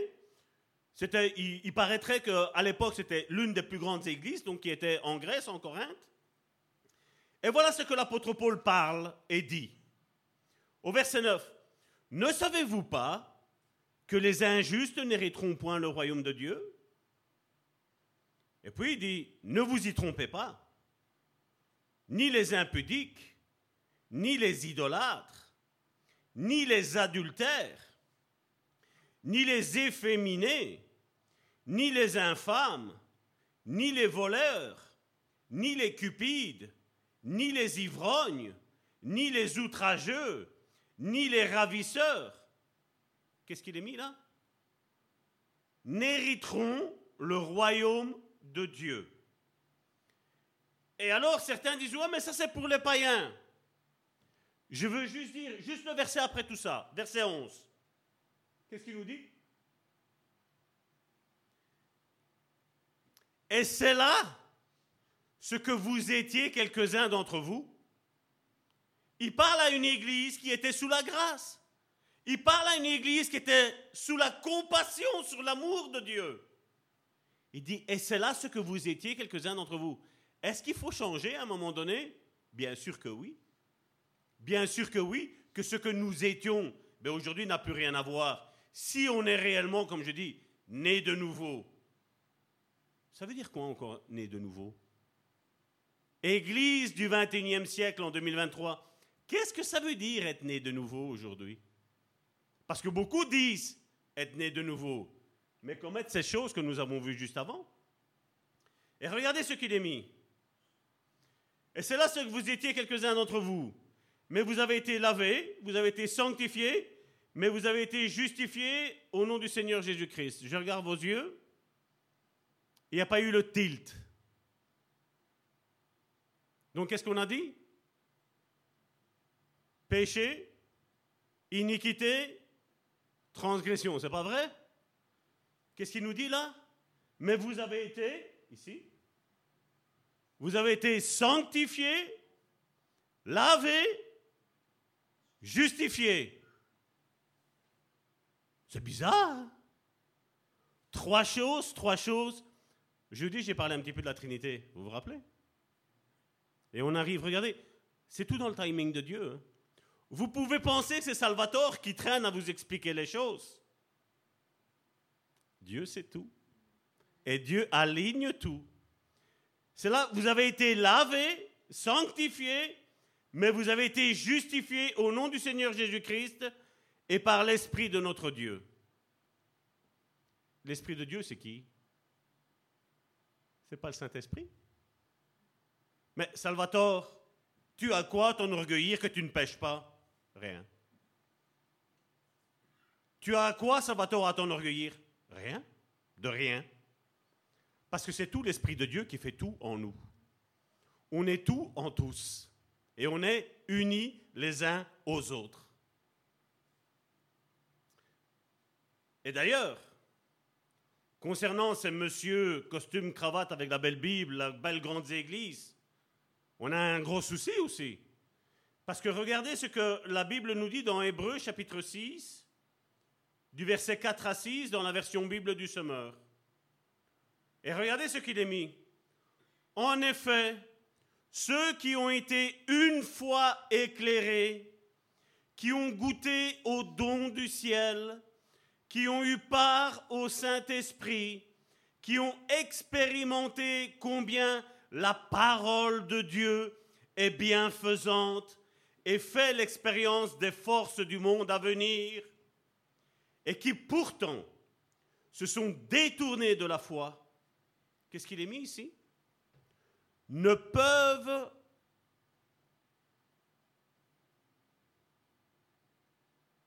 ne peuvent être amenés de nouveau à changer d'attitude. Je répète, ne peuvent être amenés de nouveau à changer d'attitude. Pourquoi? Car ils crucifient le Fils de Dieu pour leur propre compte et le déshonorent publiquement. Alors dites-moi, pour cette hyper-grâce, où Dieu peut permettre tout aujourd'hui apparemment, qu'est-ce qu'il nous fait ce verset-là dedans? Parce que ça, il faudrait déchirer nos Bibles. Hein. Il faudrait même prendre du Tipex aujourd'hui et effacer ça, c'est pas vrai? Mais là, il nous parle de notre condition à nous, à chacun d'entre nous. Et c'est pour ça que nous devons nous avancer, nous approcher du trône de Dieu avec crainte et tremblement. La crainte du Seigneur, ça, parle à quelqu'un? Ah, aujourd'hui on fait tout, hein, costume cravate, YouTube, Facebook, ah, et on prêche. Ah, pas d'œuvre, des œuvres, pas de perte de salut, pas de ci, pas de là. Vous savez, c'est vrai, parce que certains disent, voilà, euh, ceux qui sont inscrits dans le livre de vie, ils ne peuvent plus perdre leur salut, disent-ils. Il y a un petit verset dans Apocalypse qui nous dit, fais attention, pour pas que j'efface ton nom du livre de vie. Donc tout est inscrit dans le livre de vie. Mais Dieu peut l'effacer. Mais il va l'effacer comment? À cause de moi, à cause de toi, par rapport à ce qu'on fait, ce qu'on ne veut pas. Vous savez, excusez-moi cette expression-là, je préfère venir à l'église en rampant et ne pas abandonner ma foi. Même si ça va mal, même s'il y a des, des ténèbres qui sont denses dans ma vie, je préfère garder ma foi en Dieu. Parce que je sais que tôt ou tard, après les ténèbres, arrive le soleil. Après l'hiver, arrive le printemps. Chaque jour qui passe, mon frère, ma soeur, je veux réchauffer ton cœur, je veux réjouir ton cœur. Le 21 mars, ça approche. On sera dans le plein dans le printemps, mon frère, ma soeur. C'est peut-être, peut-être un hiver spirituel, mon frère, ma soeur. Mais je suis là pour te dire que ton printemps spirituel arrive aussi, mon frère, ma soeur. Comme les saisons changent, comme les jours changent, ta saison va changer. Dis-le à ton frère, ta saison va changer. Tu ne resteras pas dans les ténèbres. C'est fini. La lumière arrive. La lumière va poindre. Donc maintenant, je ne suis pas ici à, culpabiliser qui que ce soit. Parce que comme je dis, tant que tu es dans le Seigneur, il y a toujours une espérance.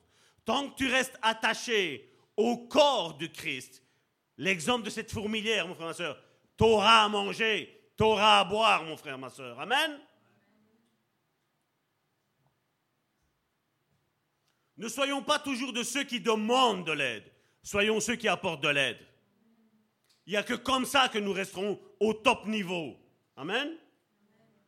Donc par conséquent, nos iniquités, on l'a vu au travers Ésaïe, Ésaïe nous séparent de Dieu, tandis que nos péchés nous empêchent d'avoir une relation avec le Père et Fils. Donc je ne comprends pas comment certains aujourd'hui disent mais ça va, il n'y a pas de souci, tu peux, c'est pas grave si tu pêches. Non, c'est grave. Le but, comme je dis, et quand je, le disais dans, la, dans d'aide, dans le message d'aujourd'hui, dans la relation d'aide, quand je prends quelqu'un qui me dit voilà, ça va tort, j'ai peut-être tué, je, suis drogué, je suis alcoolique, je suis adultère, je suis ci, je suis là. Je ne suis pas là en train de juger. Je ne juge pas. Parce que ce n'est pas mon rôle de juger. Maintenant, qu'est-ce qu'il va falloir faire? Et hier, justement, je regardais, euh, je me montrais à Karine, vous avez vu, il y a eu Pierre Palmade, cet humoriste qui a eu un accident.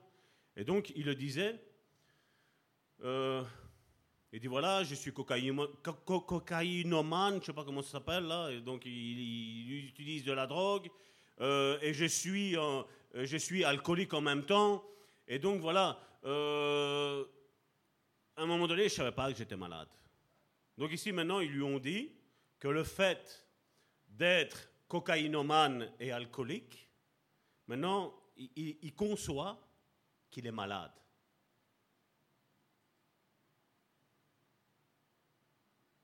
Je crois que c'est comme ça. On est malade pour toutes sortes de péchés. Mais quand, et je vais me taire ici vis-à-vis du net parce que je n'ai pas envie que cette vidéo soit censurée, mais on, a parlé dans une liste ici, on, on, a parlé de certaines choses, de ce qu'il ne fallait pas commettre.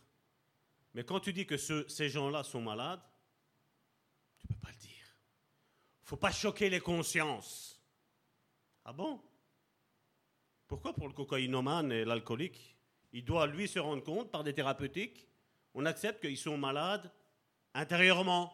Ils ne savent pas où, hein? Intérieurement. Moi, je peux vous dire que c'est une douleur dans l'âme qui est causée par ça, par ce qu'on parle ici, par le péché, par l'iniquité, par la transgression. Il y a une maladie qui arrive. La maladie qui est spirituelle va se projeter dans l'âme, et la maladie dans l'âme, elle va se projeter dans le corps. La même chose si on le fait dans le corps, le corps va projeter dans l'âme, et l'âme va projeter dans le spirituel. C'est pour ça qu'il y en a qu'à un moment donné, ben, ils en ont marre de la vie chrétienne. Mon péché, mon péché, quel qu'il soit, ici je mets ça, je peux mettre tant de choses. Hein. Mon péché. Maintenant, nous savons que l'Ancien Testament était une ombre des choses à venir. Donc, on va voir dans l'Ancien Testament, pour comprendre avec Jésus, avec son sang et l'expiation qu'il a faite, mais qu'est-ce qu'il a fait Jésus exactement? Parce que ça aujourd'hui on dit oui, Jésus il est mort pour nous, pour nos péchés, tout ça, il a crucifié, comme je vous dis, le péché il a été crucifié, euh, transgression, mais non, il n'y a pas de chrétiens qui sont transgressifs. Ah non, non. Hein. Tu sais que tu ne peux pas le faire, mais tu le fais quand même. Hein? J'ai pris l'exemple la semaine dernière de David, le roi David. L'homme selon le cœur de Dieu. Avant même qu'il pêche, la Bible nous dit qu'il était l'homme selon le cœur de Dieu. Et tout en étant selon le cœur de Dieu, il tombe. Je ne suis pas là pour juger ce que David a fait. Je suis juste là pour vous dire après sa réhabilitation, qu'est-ce qu'il a fait. Un petit peu comme Pierre est tombé, Pierre, il faut le dire. Mais moi, je suis là aussi pour parler de sa réhabilitation. Et comme je dis, notre, notre passé est notre passé. Certains me connaissent peut-être pour mon passé, qui n'était pas glorieux. Certains me jugent encore dans mon présent pour mon passé. Alors que moi, quand je me retourne dans mon passé, oh, quelle est belle cette croix, hein? C'est pas vrai? Quelle est belle cette croix, n'est-ce pas? C'est passé. Maintenant, je marche dans mon présent en sachant d'être lavé, sanctifié et justifié par le sang de Jésus. Et là, je sais que devant moi, comme Dieu a placé mes yeux devant, je ne sais pas, regardez, il me manque des cheveux, mais il n'y a pas d'œil. Hein? J'ai plus d'œil pour regarder dans mon passé, mon frère, ma soeur. Et je crois que toi aussi. Hein. Est-ce que quelqu'un a un œil derrière? La question que je te pose, mon frère, ma soeur, c'est pourquoi tu regardes toujours à ton passé? Et pourquoi tu me parles toujours de ton passé? Parce que si dans ton présent, tu as envie d'être libre, tu seras libre. Mais tu dois avoir l'envie d'être libre, mon frère, ma soeur. Mais je dois dire que je suis libre parce que tout ce que j'ai fait dans mon passé, maintenant dans mon présent, je ne le fais plus. Et je sais que dans mon, dans mon futur, je ne le ferai encore moins, mon frère, ma soeur. Je dois avoir cette optique-là. Mais si je pense que dans mon futur, non mais ça va arriver, ça va tu vas tomber, c'est normal que je vais tomber. Mais moi, je n'ai pas envie de tomber. Parce que mon présent, il est merveilleux, il est magnifique. J'ai une épouse merveilleuse, j'ai des enfants qui sont merveilleux. Je n'ai à me plaindre d'aucun. On en a trois enfants, deux garçons, une fille. Je n'ai pas à me plaindre de mes enfants. Et j'ai une église qui est merveilleuse. Ça pourrait être mieux, je ne dis pas le contraire. Mais voilà, je me contente de ce que j'ai. Mais seulement on a besoin des uns des autres, fourmilière, le bon samaritain. Amen. Et donc dans l'Ancien Testament, nous trouvons écrit ce que le souverain sacrificateur, donc c'était Aaron, et Aaron, nous savons, qu'a été remplacé par Jésus, parce que Aaron a souillé le merveilleux temple qui est là en haut dans le ciel. Ce que le souverain sacrificateur devait faire le jour de l'expiation des péchés, il prenait deux chèvres, l'une il la tuait et versait du sang pour l'expiation, donc sur le, sur le, sur le, comment on appelle encore, sur l'autel de sacrifice. Il, donc il répandait tout le sang. Hein. et après, ensuite, qu'est-ce qui se passait? L'autre, il imposait les mains, il confessait les péchés de tout le peuple, ainsi que ses propres péchés, il mettait là-dessus, et on le faisait partir dans le désert. Et là, on le voit dans Lévitique, et donc là, je vais le lire, parce qu'on a besoin de le lire pour comprendre ce qu'on va dire encore après. Lévitique, je vais d'abord prendre de, euh, chapitre 16, du verset 21 à 22, mais après on va prendre tout le contexte, on va prendre de 20 à 22. Donc, le verset 21. Aaron, donc le souverain sacrificateur, posera ses deux mains sur la tête du bouc, vivant. Et il confessera sur lui toutes les iniquités des enfants d'Israël. Donc, qu'est-ce qu'il confesse Les iniquités. Qu'est-ce qu'il fait encore après? Et toutes les transgressions. Oups par lesquels, qu'est-ce qu'ils ont fait? Ils ont péché. Je répète, il confessera sur lui toutes les iniquités des enfants d'Israël et toutes les transgressions, deuxième, par lesquelles ils ont péché. Troisième, il le mettra sur la tête du bouc, puis il le chassera dans le désert, à l'aide d'un homme qui aura cette charge. Donc le souverain sacrificateur fait ça, et il se charge d'un autre homme. Mais quel est cet homme? Qui est cet homme, mon frère, ma soeur, aujourd'hui? Ben, Aujourd'hui, normalement, c'est ce que les pasteurs devraient faire. Un souverain sacrificateur, là c'est Aaron, qui prend un autre homme. Nous avons un souverain sacrificateur qui est Jésus sous la nouvelle alliance. Maintenant, il prend un autre homme et il doit faire cette chose-là aussi. Il doit prier et intercéder. C'est le rôle normalement de tous les ministères qu'il y a dans l'Église, mais encore plus du pasteur, qui est normalement censé être le berger des brebis. C'est pas vrai? Vous êtes d'accord avec moi? Vous me suivez? Donc il prendra un homme, à l'aide d'un homme qui aura cette charge. Verset 22 le bouc emportera sur lui toutes leurs iniquités dans une terre désolée. Il sera chassé dans le désert. C'est quoi le rôle des démons? Une fois qu'il est chassé d'un être humain Il ne va pas dans les lieux arides? Juste? Donc ça, c'était la version Louis II. Maintenant, regardez, on va le prendre dans une autre version qui est la Bible du semeur. Et donc là, on va prendre même à partir du verset 20. Parce que là, on a le contexte. Et c'est ce qui nous intéresse pour nous parce que nous savons que Jésus, il est déjà mort, c'est pas vrai? Jésus a déjà versé son sang, Jésus est déjà monté à la droite du Père, il a été sanctifié, le temple qui est là en haut, il est notre souverain sacrificateur, c'est celui qui intercède pour nous. Mais comme je l'ai dit aujourd'hui dans la pensée, mais après le Seigneur, lui, nous a dit, allez et faites. Donc, c'est pas fini. Il y a quelque chose que maintenant, l'Église sur cette terre, qui est une prévisualisation de l'Église qui est là en haut, parce que Jésus aujourd'hui est dans son Saint-Temple et il fait le culte. Comment il le fait? Au travers ce qui est fait ici. Il parle à son Église. Et certains qui sont nés de nouveau, pour eux, pas besoin d'aller à l'Église. Pas trop important l'Église. Voilà, Bible du semeur. Quand il aura achevé le rite d'expiation pour le sanctuaire, pour l'attente de la rencontre, le culte qu'on a ici, c'est quoi? Vous et moi, qu'est-ce qu'on fait? On se rencontre, c'est pas vrai? Et pour l'autel, il fera amener le bouc vivant.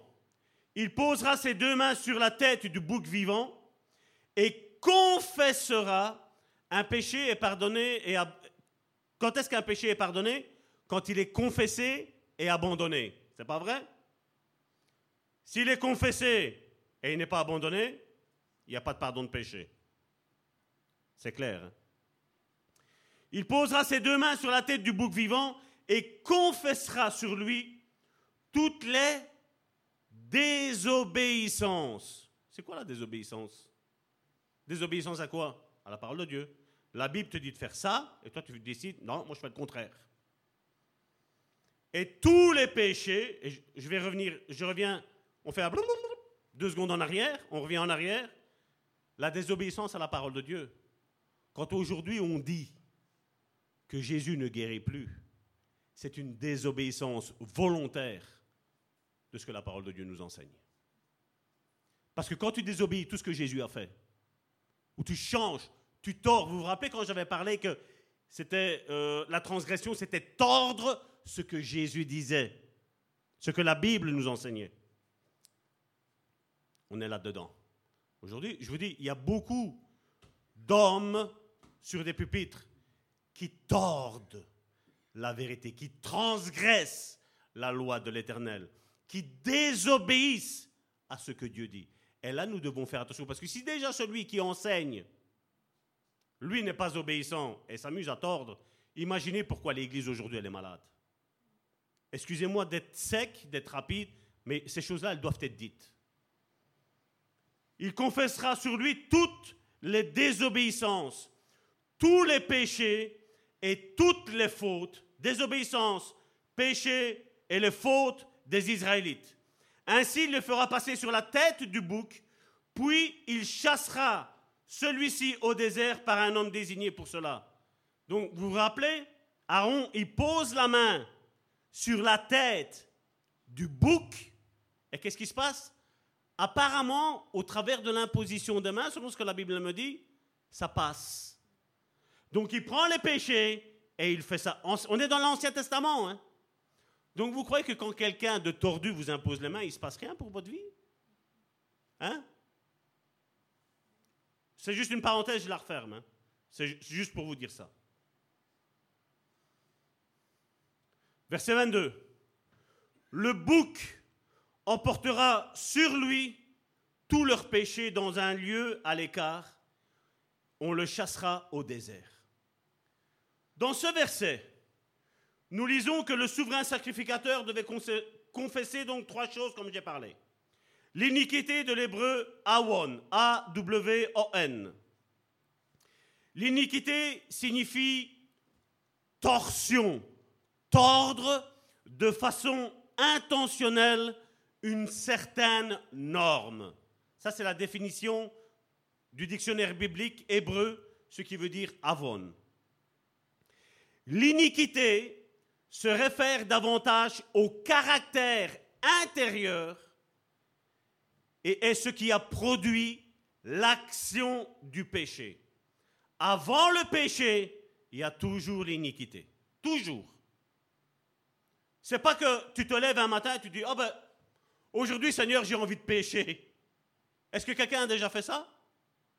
Je pense pas. Hein. Parce qu'on a vu le danger qu'il y a, que ceux qui y retournent dans le péché, ils recrucifient pour leur part de nouveau Jésus. Et je crois que tout chrétien qui est normal, et là je vais, vous dire, il y, a, deux sortes de chrétiens.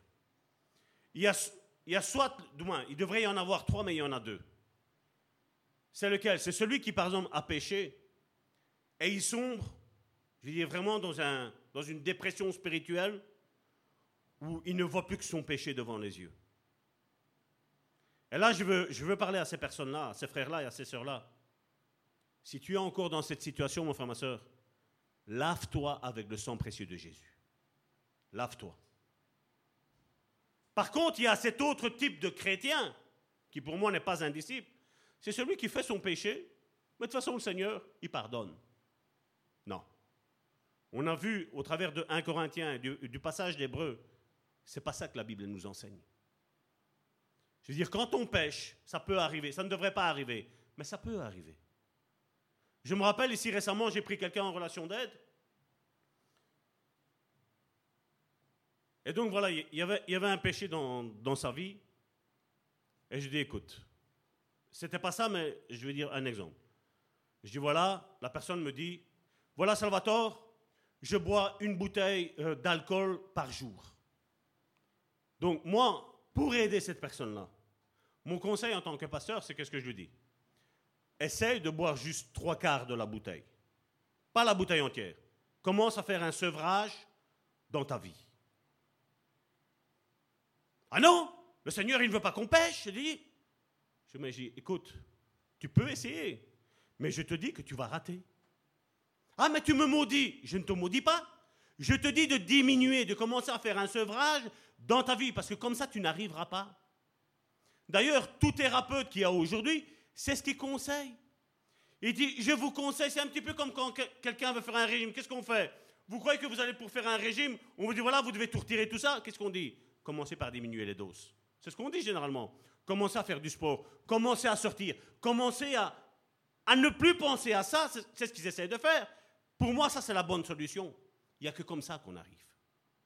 Maintenant, la même chose quand, quand quelqu'un ne veut pas s'en sortir, ben là, oui, à un moment donné, Salvatore, il dit non, voilà. Le but, c'est que voilà, tu n'es plus ça. Je dis, mais là, j'essaye de te tendre la main. Je ne te juge pas, je ne te condamne pas. J'essaye de t'aider pour toi diminuer. Non, non, mais je ne comprends pas les conseils que vous donnez ici et là. Écoute, fais comme tu veux, alors qu'est-ce que tu veux que je te dise, moi? Et après, on tombe. Ben oui, on tombe.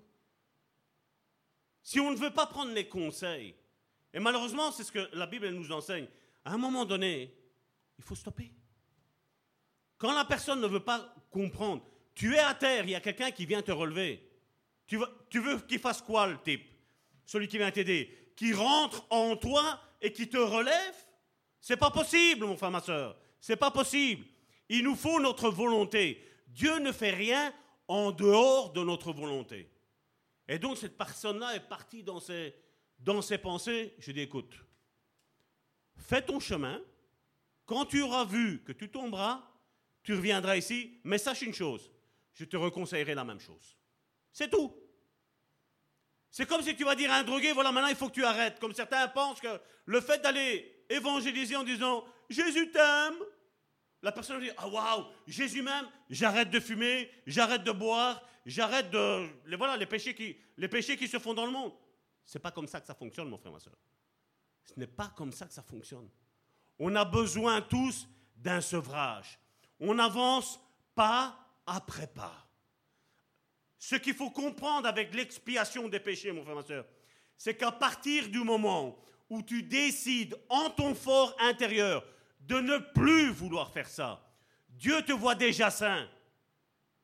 C'est ça la justice de Dieu. Mais tu dois vouloir sortir de ça. Si tu veux y rester, ben Dieu ne te lave pas, il ne te sanctifie pas et il ne te justifie pas. Il y a, il y a un moment donné, je dois vouloir. Le conseil, comme je dis toujours, est la chose la plus facile à dire et à donner. Maintenant, je suis conscient parce que, ben oui, moi aussi, j'avais des péchés. Ben, il a fallu que je prenne une résolution dans ma vie. Quand tu as tout, tout, essayé, mon frère, ma soeur, et que ça ne marche pas, ben, tu as besoin de quelqu'un. Tu as besoin de quelqu'un. Et tout être humain, disciple que tu peux être, spirituel, aussi haut spirituellement que tu es, on risque de tomber. Je ne dis pas qu'on tombera, on risque de tomber. Je vous parlais de, Pierre Palma qui est, qui est sombré dans l'alcoolisme et tout. Il a dit, voilà, quand je, me suis rendu compte de ce qu'il y a là, je l'ai fait écouter à Karine et je veux dire, je peux même vous envoyer son témoignage que j'ai lu, lu hier avec, on a écouté hier avec Karine, c'est de sa propre bouche est sorti. Il a dit, le thérapeute m'a dit que je serais toujours dépendant à la cocaïne. Mais seulement, ça c'est ce que j'étais avant.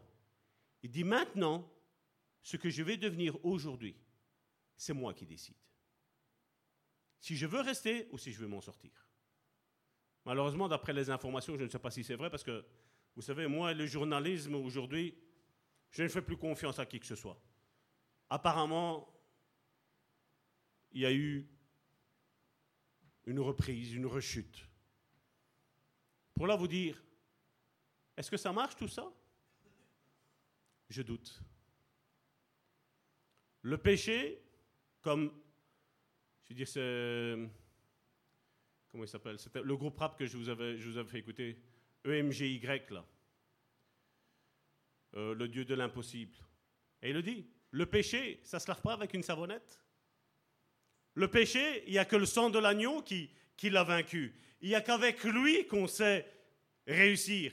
Toutes les thérapies, malheureusement, qui ont aujourd'hui aident pendant un temps, mais tôt ou tard, il le dit. Je vais me retrouver seul, je vais avoir un coup dur, mais je vais ressombrer. On le voit dans le milieu chrétien avec la maladie. Combien de chrétiens ont été guéris, mais combien, dès que les symptômes ont commencé à arriver, ont sombré dans la peur, dans la crainte, et la maladie a repris le dessus. À un moment donné, il faut, comme je dis toujours, il faut lutter. C'est une lutte jusqu'à notre dernier jour, ça. Je sais ce que j'ai fait, j'ai analysé tout ce que ma famille a fait, et je sais que tout ça est en nous. C'est ce que Jacques nous dit. Les mauvais désirs sont en nous. Mais c'est moi qui décide si je tombe ou je ne tombe pas. C'est moi qui décide de lutter ou de ne pas lutter. C'est moi qui décide de me relever ou de rester allongé à terre. Mais si je reste allongé à terre, c'est fini. Alors c'est pour ça que je dis, je préfère venir à l'église en rampant, mon frère, ma soeur, que de rester chez moi et dire voilà, ça ne sert à rien. Les chrétiens n'en veulent pas. Donc l'iniquité se réfère davantage au caractère intérieur et qui est, et est ce qui a produit l'action du péché. Donc ce qui conduit une personne au péché. Lorsque nous commettons une iniquité, cela signifie que nous déformons la vérité et que nous nous sommes contaminés et que nous, choisissons de nous ranger du côté de l'ennemi en nous opposant à la vérité. Ça, c'est l'iniquité. La transgression, elle se dit, vient de, l'hébreu pécha. Il dit que la transgression, c'est une rébellion volontaire contre la norme divine. Nous connaissons la vérité et ce qu'est la volonté de Dieu, mais nous choisissons quand même de le faire nous-mêmes. C'est ce qu'on le voit avec David, l'homme selon le cœur de Dieu. Il savait qu'il ne pouvait pas, mais il a quand même fait. Il a quand même décidé d'y aller.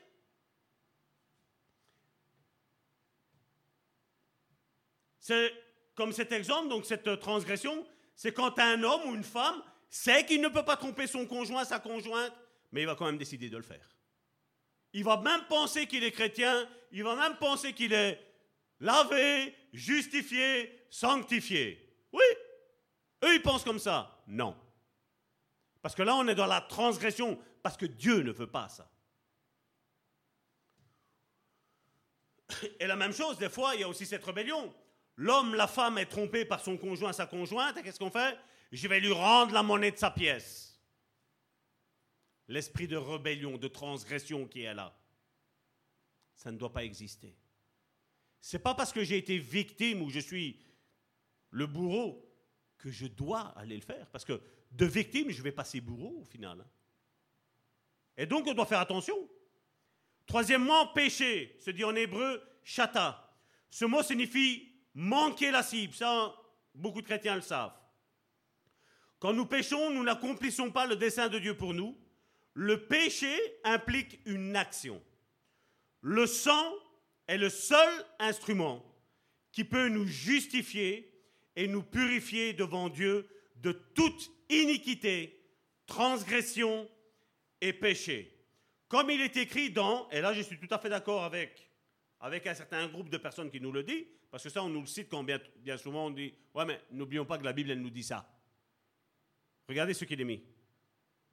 Si nous confessons nos péchés, dans 1 Jean chapitre 1 verset 9,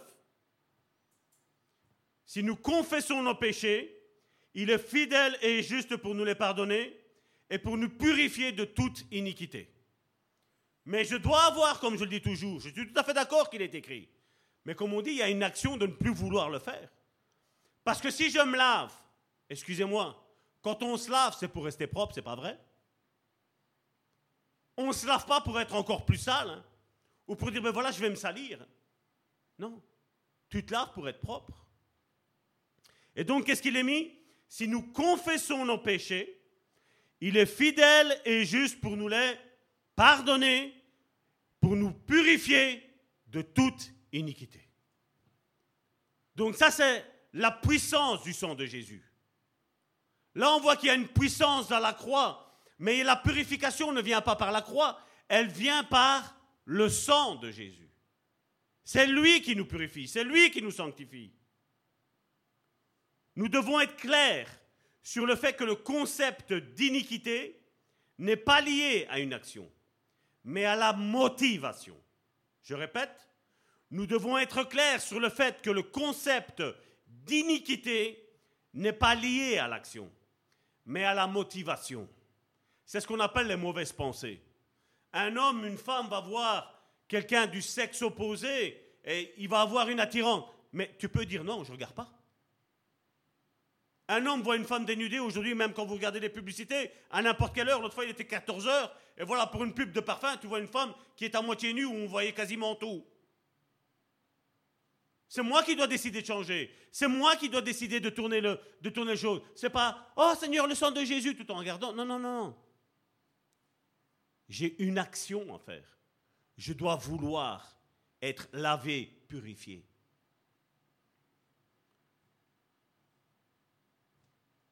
Donc nous devons être clairs sur le fait que le concept d'iniquité n'est pas lié à une action, mais à la motivation qui conduit à accomplir cette action. Pour cette raison, la Bible distingue du concept de péché ou de l'action. Et là, regardez, j'ai parlé du roi David qui a commis ce péché d'adultère, parce qu'il était marié, il commet ce péché d'adultère, il a un enfant, l'enfant décède, mais après nous avons toute, toute la suite qui arrive encore après ensuite. On le voit dans le psaume 32, verset 5. Vous imaginez que David en a même fait un chant, une louange, il en a fait. Regardez. Psaume 32, verset 5. Je t'ai fait connaître mon péché. Est-ce que Dieu avait besoin de savoir ce qu'il avait fait? Il le savait. Mais on voit que le fait, vous savez, c'est ce que je dis toujours en relation d'aide, le péché est là en toi. Et bien souvent, ceux que je prends en relation d'aide, quand ils ont fait quoi que ce soit, ils le disent. Pasteur, maintenant, maintenant que je vous l'ai dit, je me sens mieux. Parce que le diable va essayer de te le faire tenir en toi. Mais si tu le tiens en toi et que tu ne le relâches pas à quelqu'un, comme et je tiens à préciser là-dessus, de confiance, ça reste là en toi? Ça te rumine à l'intérieur. Mais regardez qu'est-ce qu'il a dit. Je t'ai fait connaître mon péché. Une fois qu'il lui a dit, un poids est tombé. Pourtant, son fils était déjà décédé. Hein. Je t'ai fait connaître mon péché. Je n'ai pas caché, qu'est-ce qu'il met? Mon iniquité. Regardez qu'il distingue bien entre l'iniquité, péché, iniquité, transgression. Les trois sont là. Hein. parce que les trois se tiennent. C'est la trinité du péché. Je te fais connaître mon péché. Je ne t'ai pas caché mon iniquité. J'ai dit. Vous voyez, il y a une action de la personne. Ici, en l'occurrence, c'est David. J'ai dit, j'avouerai mes transgressions. J'avouerai mes transgressions à l'Éternel. Et qu'est-ce qu'il est mis?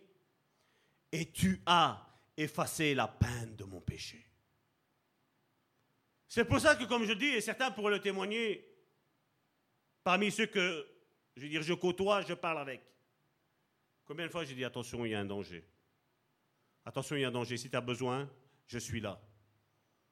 Parce que nous, aujourd'hui, on s'attend que le pasteur vienne, le pasteur a une révélation, vous savez, un buisson ardent qui se met là, ça, ça bouge, et je viens de dire, oh, c'est moi, Salvatore, j'ai vu le buisson ardent, et Dieu m'a dit que... Aujourd'hui, les chrétiens, ils ont envie de ça. On n'est pas des acteurs, mon frère, ma soeur. Tu as quelque chose, tu le dis à ton prochain. C'est tout. Mais aujourd'hui, le monde chrétien a envie du sensationnel. On n'est pas là pour faire du sensationnel. Et Dieu n'en fait pas, mon frère, ma soeur. Et c'est ce qui nous est mis ici. David savait quel était son péché. Il savait quelle était sa transgression. Il savait quelle était son iniquité. Qu'est-ce qu'il a dit? Je vais l'avouer au Seigneur. Il a dit, parce que là, il n'y avait plus de sacrificateurs quasiment. Il n'y avait plus personne qui était digne de confiance. Et là, oui, il s'est tourné vers le Seigneur. Et le Seigneur a effacé sa transgression. Parce que lui seul peut effacer les transgressions. Lui seul peut effacer les péchés. Lui seul peut nous laver. Et aujourd'hui, c'est ce qui est fait aujourd'hui. Comme je vous ai pris ce passage de Lévitique. Aaron faisait quelque chose, mais un autre homme était désigné pour aller porter ça. Et c'est pour ça que beaucoup, quand on fait la relation d'aide, comme j'ai entendu par le passé, maintenant ils font aussi la relation d'aide, mais bon, Hein? Comme je dis, il y a relation d'aide relation d'aide. On peut jouer au petit pasteur, au petit docteur, au petit en entendant, en faisant. Si Dieu n'a pas besoin de, de copies, mon frère, ma soeur. Dieu veut des copies conformes. Toi qui vas aider ton frère, dans quel état tu es? Ta vie, elle est comment? Et là, on le voit. Là, on le voit que Dieu travaille avec son Église avec le véritable ministre de Dieu, mon frère, ma soeur. Il ne travaille pas avec des pasteurs qui sont païens, qui se comportent encore pire, pire que les païens, qui d'ici on divulgue tous les péchés de tout le monde. Non, non. Je dis, il y a un peuple aujourd'hui, au sein du milieu du peuple de Dieu, il n'y a plus de confiance. Jamais je ne dirai quoi que ce soit de qui que ce soit qu'a fait vis-à-vis de qui que ce soit d'autre. On a toujours été là pour mettre la paix. Toujours. Même quand il y a eu des disputes dans cette église aussi, au travers de, on, a pris les deux personnes et on a essayé de discuter. Je n'ai pas dit disputer, j'ai dit discuter. Pour essayer de mettre le problème à plat. Parce que ça peut durer, il peut y avoir des incompréhensions. On ne peut pas plaire à tout le monde, c'est vrai. Mais il n'y a rien à faire. Nous devons aller d'accord. Il n'y a que comme ça, en étant d'accord les uns vers les autres, on a parlé de protéger la vision, c'est pas vrai? Et comme je dis, la vision de cette Église, c'est l'amour, l'unité et l'humilité. C'est ce que Dieu nous a donné avant même que cette Église soit mise sur pied. C'est nous-mêmes qui avons, quand on a parlé avec l'apôtre Amici, nous avons dit voilà, parce que l'Église normalement ne devait pas s'appeler le bon samaritain. Nous avions une autre optique quand on a commencé à rencontrer l'apôtre Amici, qu'on a discuté. Mais quand on a parlé un petit peu de la vision, qu'est-ce qu'on avait? C'est l'apôtre Amici qui a dit, mais ça c'est, j'ai cette vision-là du, bon samaritain, qui va pour aider son prochain. Vous imaginez si dans la parabole du bon samaritain, celui qui devrait être aidé dirait, non, non, je ne veux pas d'aide. Non, non. Tu crois que le bon samaritain, il aurait fait tout ce qu'il a fait? Non. L'autre a bien voulu se faire aider. Hein. Parce que si l'autre aurait dit non, ben c'est non, c'est tout. Jésus ne force personne à se relever. Hein. Jésus nous propose de nous relever. Mais maintenant, c'est chacun d'entre nous qui doit, faire un choix. Jésus propose à son Église qu'elle soit sainte, irrépréhensible, sans tache ni ride, où on travaille les uns avec les autres. Et ce n'est pas toujours les uns qui travaillent, c'est les uns et les autres. C'est tout le monde qui travaille main dans la main. Non, non, mais toi, vas-y, toi, tu es, plus spirituel, hein, toi. Mais qui est plus spirituel? On a, tous, un corps de chair, c'est pas vrai? On est tous susceptibles de tomber. Tous. Si je devrais énoncer ici tout ce que ma famille a fait, mais je me garde. Je me garde de tout ça. Je sais par moi-même, je sais ce que j'ai fait dans mon passé, je le sais. Je n'ai pas oublié, mais je le tiens là.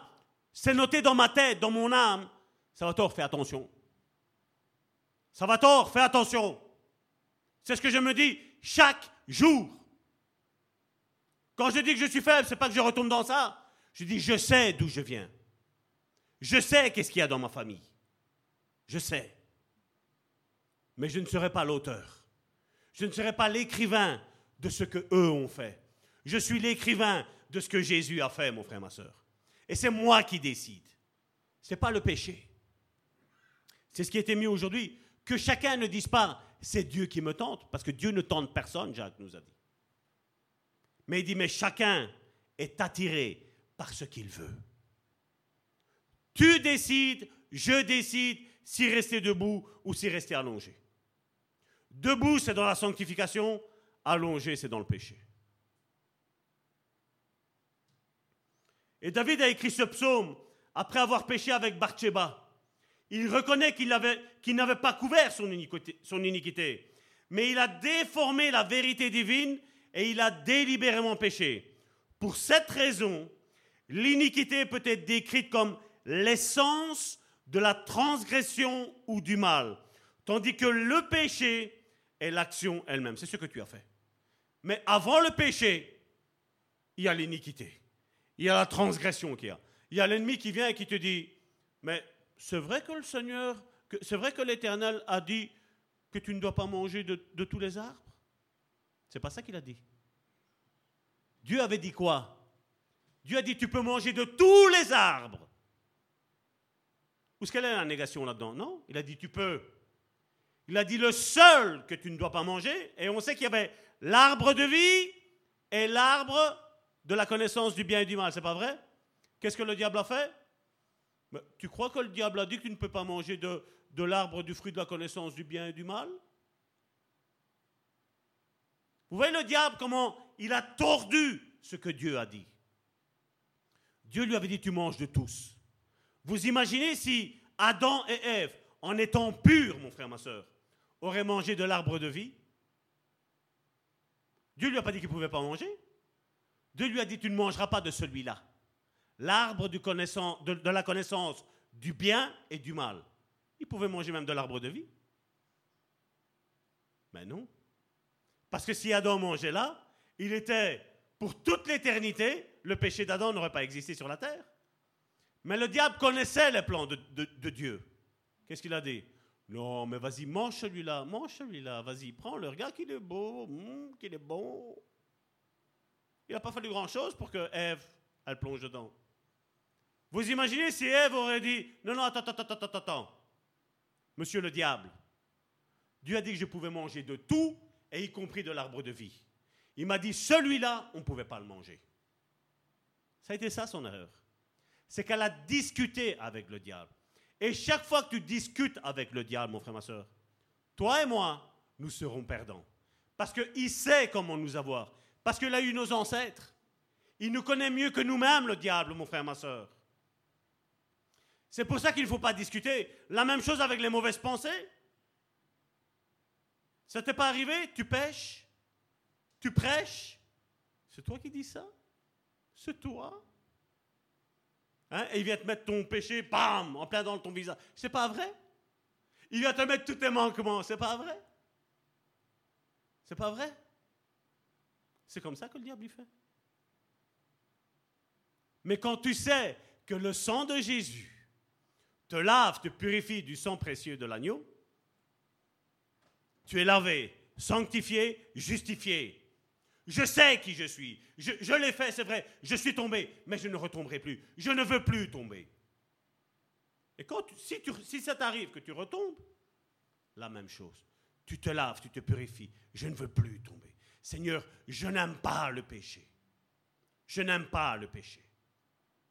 Et c'est ce que Jésus a dit dans Matthieu chapitre 5, et je vais clôturer ici pour aujourd'hui. Matthieu chapitre 5, verset 28. Mais moi je vous dis, que quiconque regarde une femme pour la convoiter a déjà commis un adultère avec elle dans son cœur. Quand il dit dans son cœur, ça veut dire quoi? Dans son âme. Et c'est pour ça que toi et moi, nous devons savoir ce que la Bible dit que je dois faire et ce que je ne dois pas faire. Et que je dois dire, voilà, mon âme est contaminée. Seigneur, je viens devant toi. Voilà, le diable me suggère de tromper ma femme. Le diable me suggère de tromper mon mari. Mon diable, le diable me suggère d'abandonner ma famille, d'abandonner mon église, d'abandonner mon frère et ma soeur. Non, Seigneur, tu ne veux pas. Parce que tu as dit qu'il est bon, qu'il est doux pour des frères de demeurer ensemble. Et tu luttes, tu contrecarres avec la parole de Dieu. Ça vous rappelle rien? Vous vous rappelez pas le diable avec Jésus pendant 40 jours, 40 nuits? Qu'est-ce qu'il a dit après que Jésus lui a rétorqué? Le diable s'éloigna pour trouver une autre occasion favorable. Le diable n'abandonnera pas. Mais si toi, tu n'abandonnes pas, si toi, tu dis ce que la parole de Dieu dit, le diable est vaincu. Le diable est vaincu quand tu t'alignes avec ce que la parole de Dieu dit. Mais non, ça, c'est pas un vol. Hein. C'est juste comme ça, c'est tombé. Vas-y, prends-le, prends-le. C'est pour toi, il n'y a personne qui te voit, il n'y a personne qui le sait. Tu le prends, tu le mets dans ta poche. T'as vu? T'es un chrétien, le diable C'est pas vrai C'est pas ça qui fait le diable À quoi bon l'écouter Parce qu'après, il va venir t'accuser. Ne l'écoute pas. Écoute plutôt la parole de Dieu et voilà, c'est rien. Si le prochain le veut, ben, il le prend. Ou alors je le prends et j'essaie de me, de m'arranger s'il y a un portefeuille, de retrouver la personne chez qui c'est, et je vais même lui porter avec mes frais, avec mon diesel, avec ma voiture, excusez-moi, avec mon temps. Comme le bon samaritain, je vais le faire. Voilà, monsieur. Mais je comprends pas comment ça se fait. Normalement, vous auriez dû le prendre. Normalement, oui. Ça, c'est ce que tout le monde fait. Mais moi, mon Seigneur Jésus m'a dit que je ne pouvais pas le faire. Même si personne ne le voit, lui le voit. Lui sait qui je suis. Waouh Et tu parles de l'évangile. Et tu évangélises. Et tu montres que tu es différent des gens de ce monde. Tout simplement. Je suis différent. Regarde ton voisin et dis-lui, je suis différent. Nous sommes dans le monde, mais nous ne sommes pas du monde. Nous, nous avons notre mentalité là en haut, mon frère, ma soeur. Nous, nous savons ce que Dieu appelle péché et ce que Dieu appelle bien. Nous, nous le savons. Aujourd'hui, le monde ne le sait plus. Ah, mais il faut regarder. Si la femme, elle a été violée, il y a un enfant là, ben, elle va avoir tout le temps le souci. Crois-moi bien, elle a beau être avoir été violée, quand elle verra son enfant, elle aimera son enfant.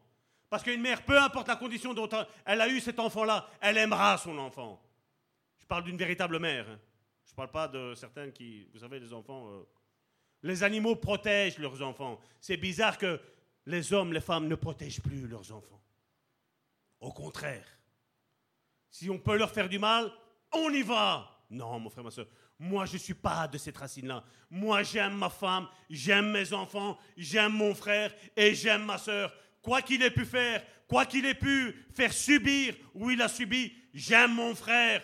Peu importe son péché, je l'aime, mon frère, ma soeur. Je l'aime, je le pardonnerai mille fois si, Jésus me donne la capacité de le faire. Parce que pardonner, ce n'est pas humain, c'est divin, mon frère, ma soeur. On ne peut pas, il faut être sincère. C'est pas humain de pardonner. C'est pas humain d'aimer, mon frère, ma soeur. Le monde humain aime quand on l'aime. Mais Jésus nous demande même d'aller aimer même nos ennemis, mon frère, ma soeur. Et ça, c'est divin, ça. Là, on peut dire, c'est plus moi qui vis, c'est la croix, c'est Christ qui vit en moi. C'est lui qui vit en moi. Et quand je m'aligne avec ce que la parole de Dieu dit, qu'est-ce que Dieu fait? Que la lumière soit dans ta vie. Amen. Mes sœurs.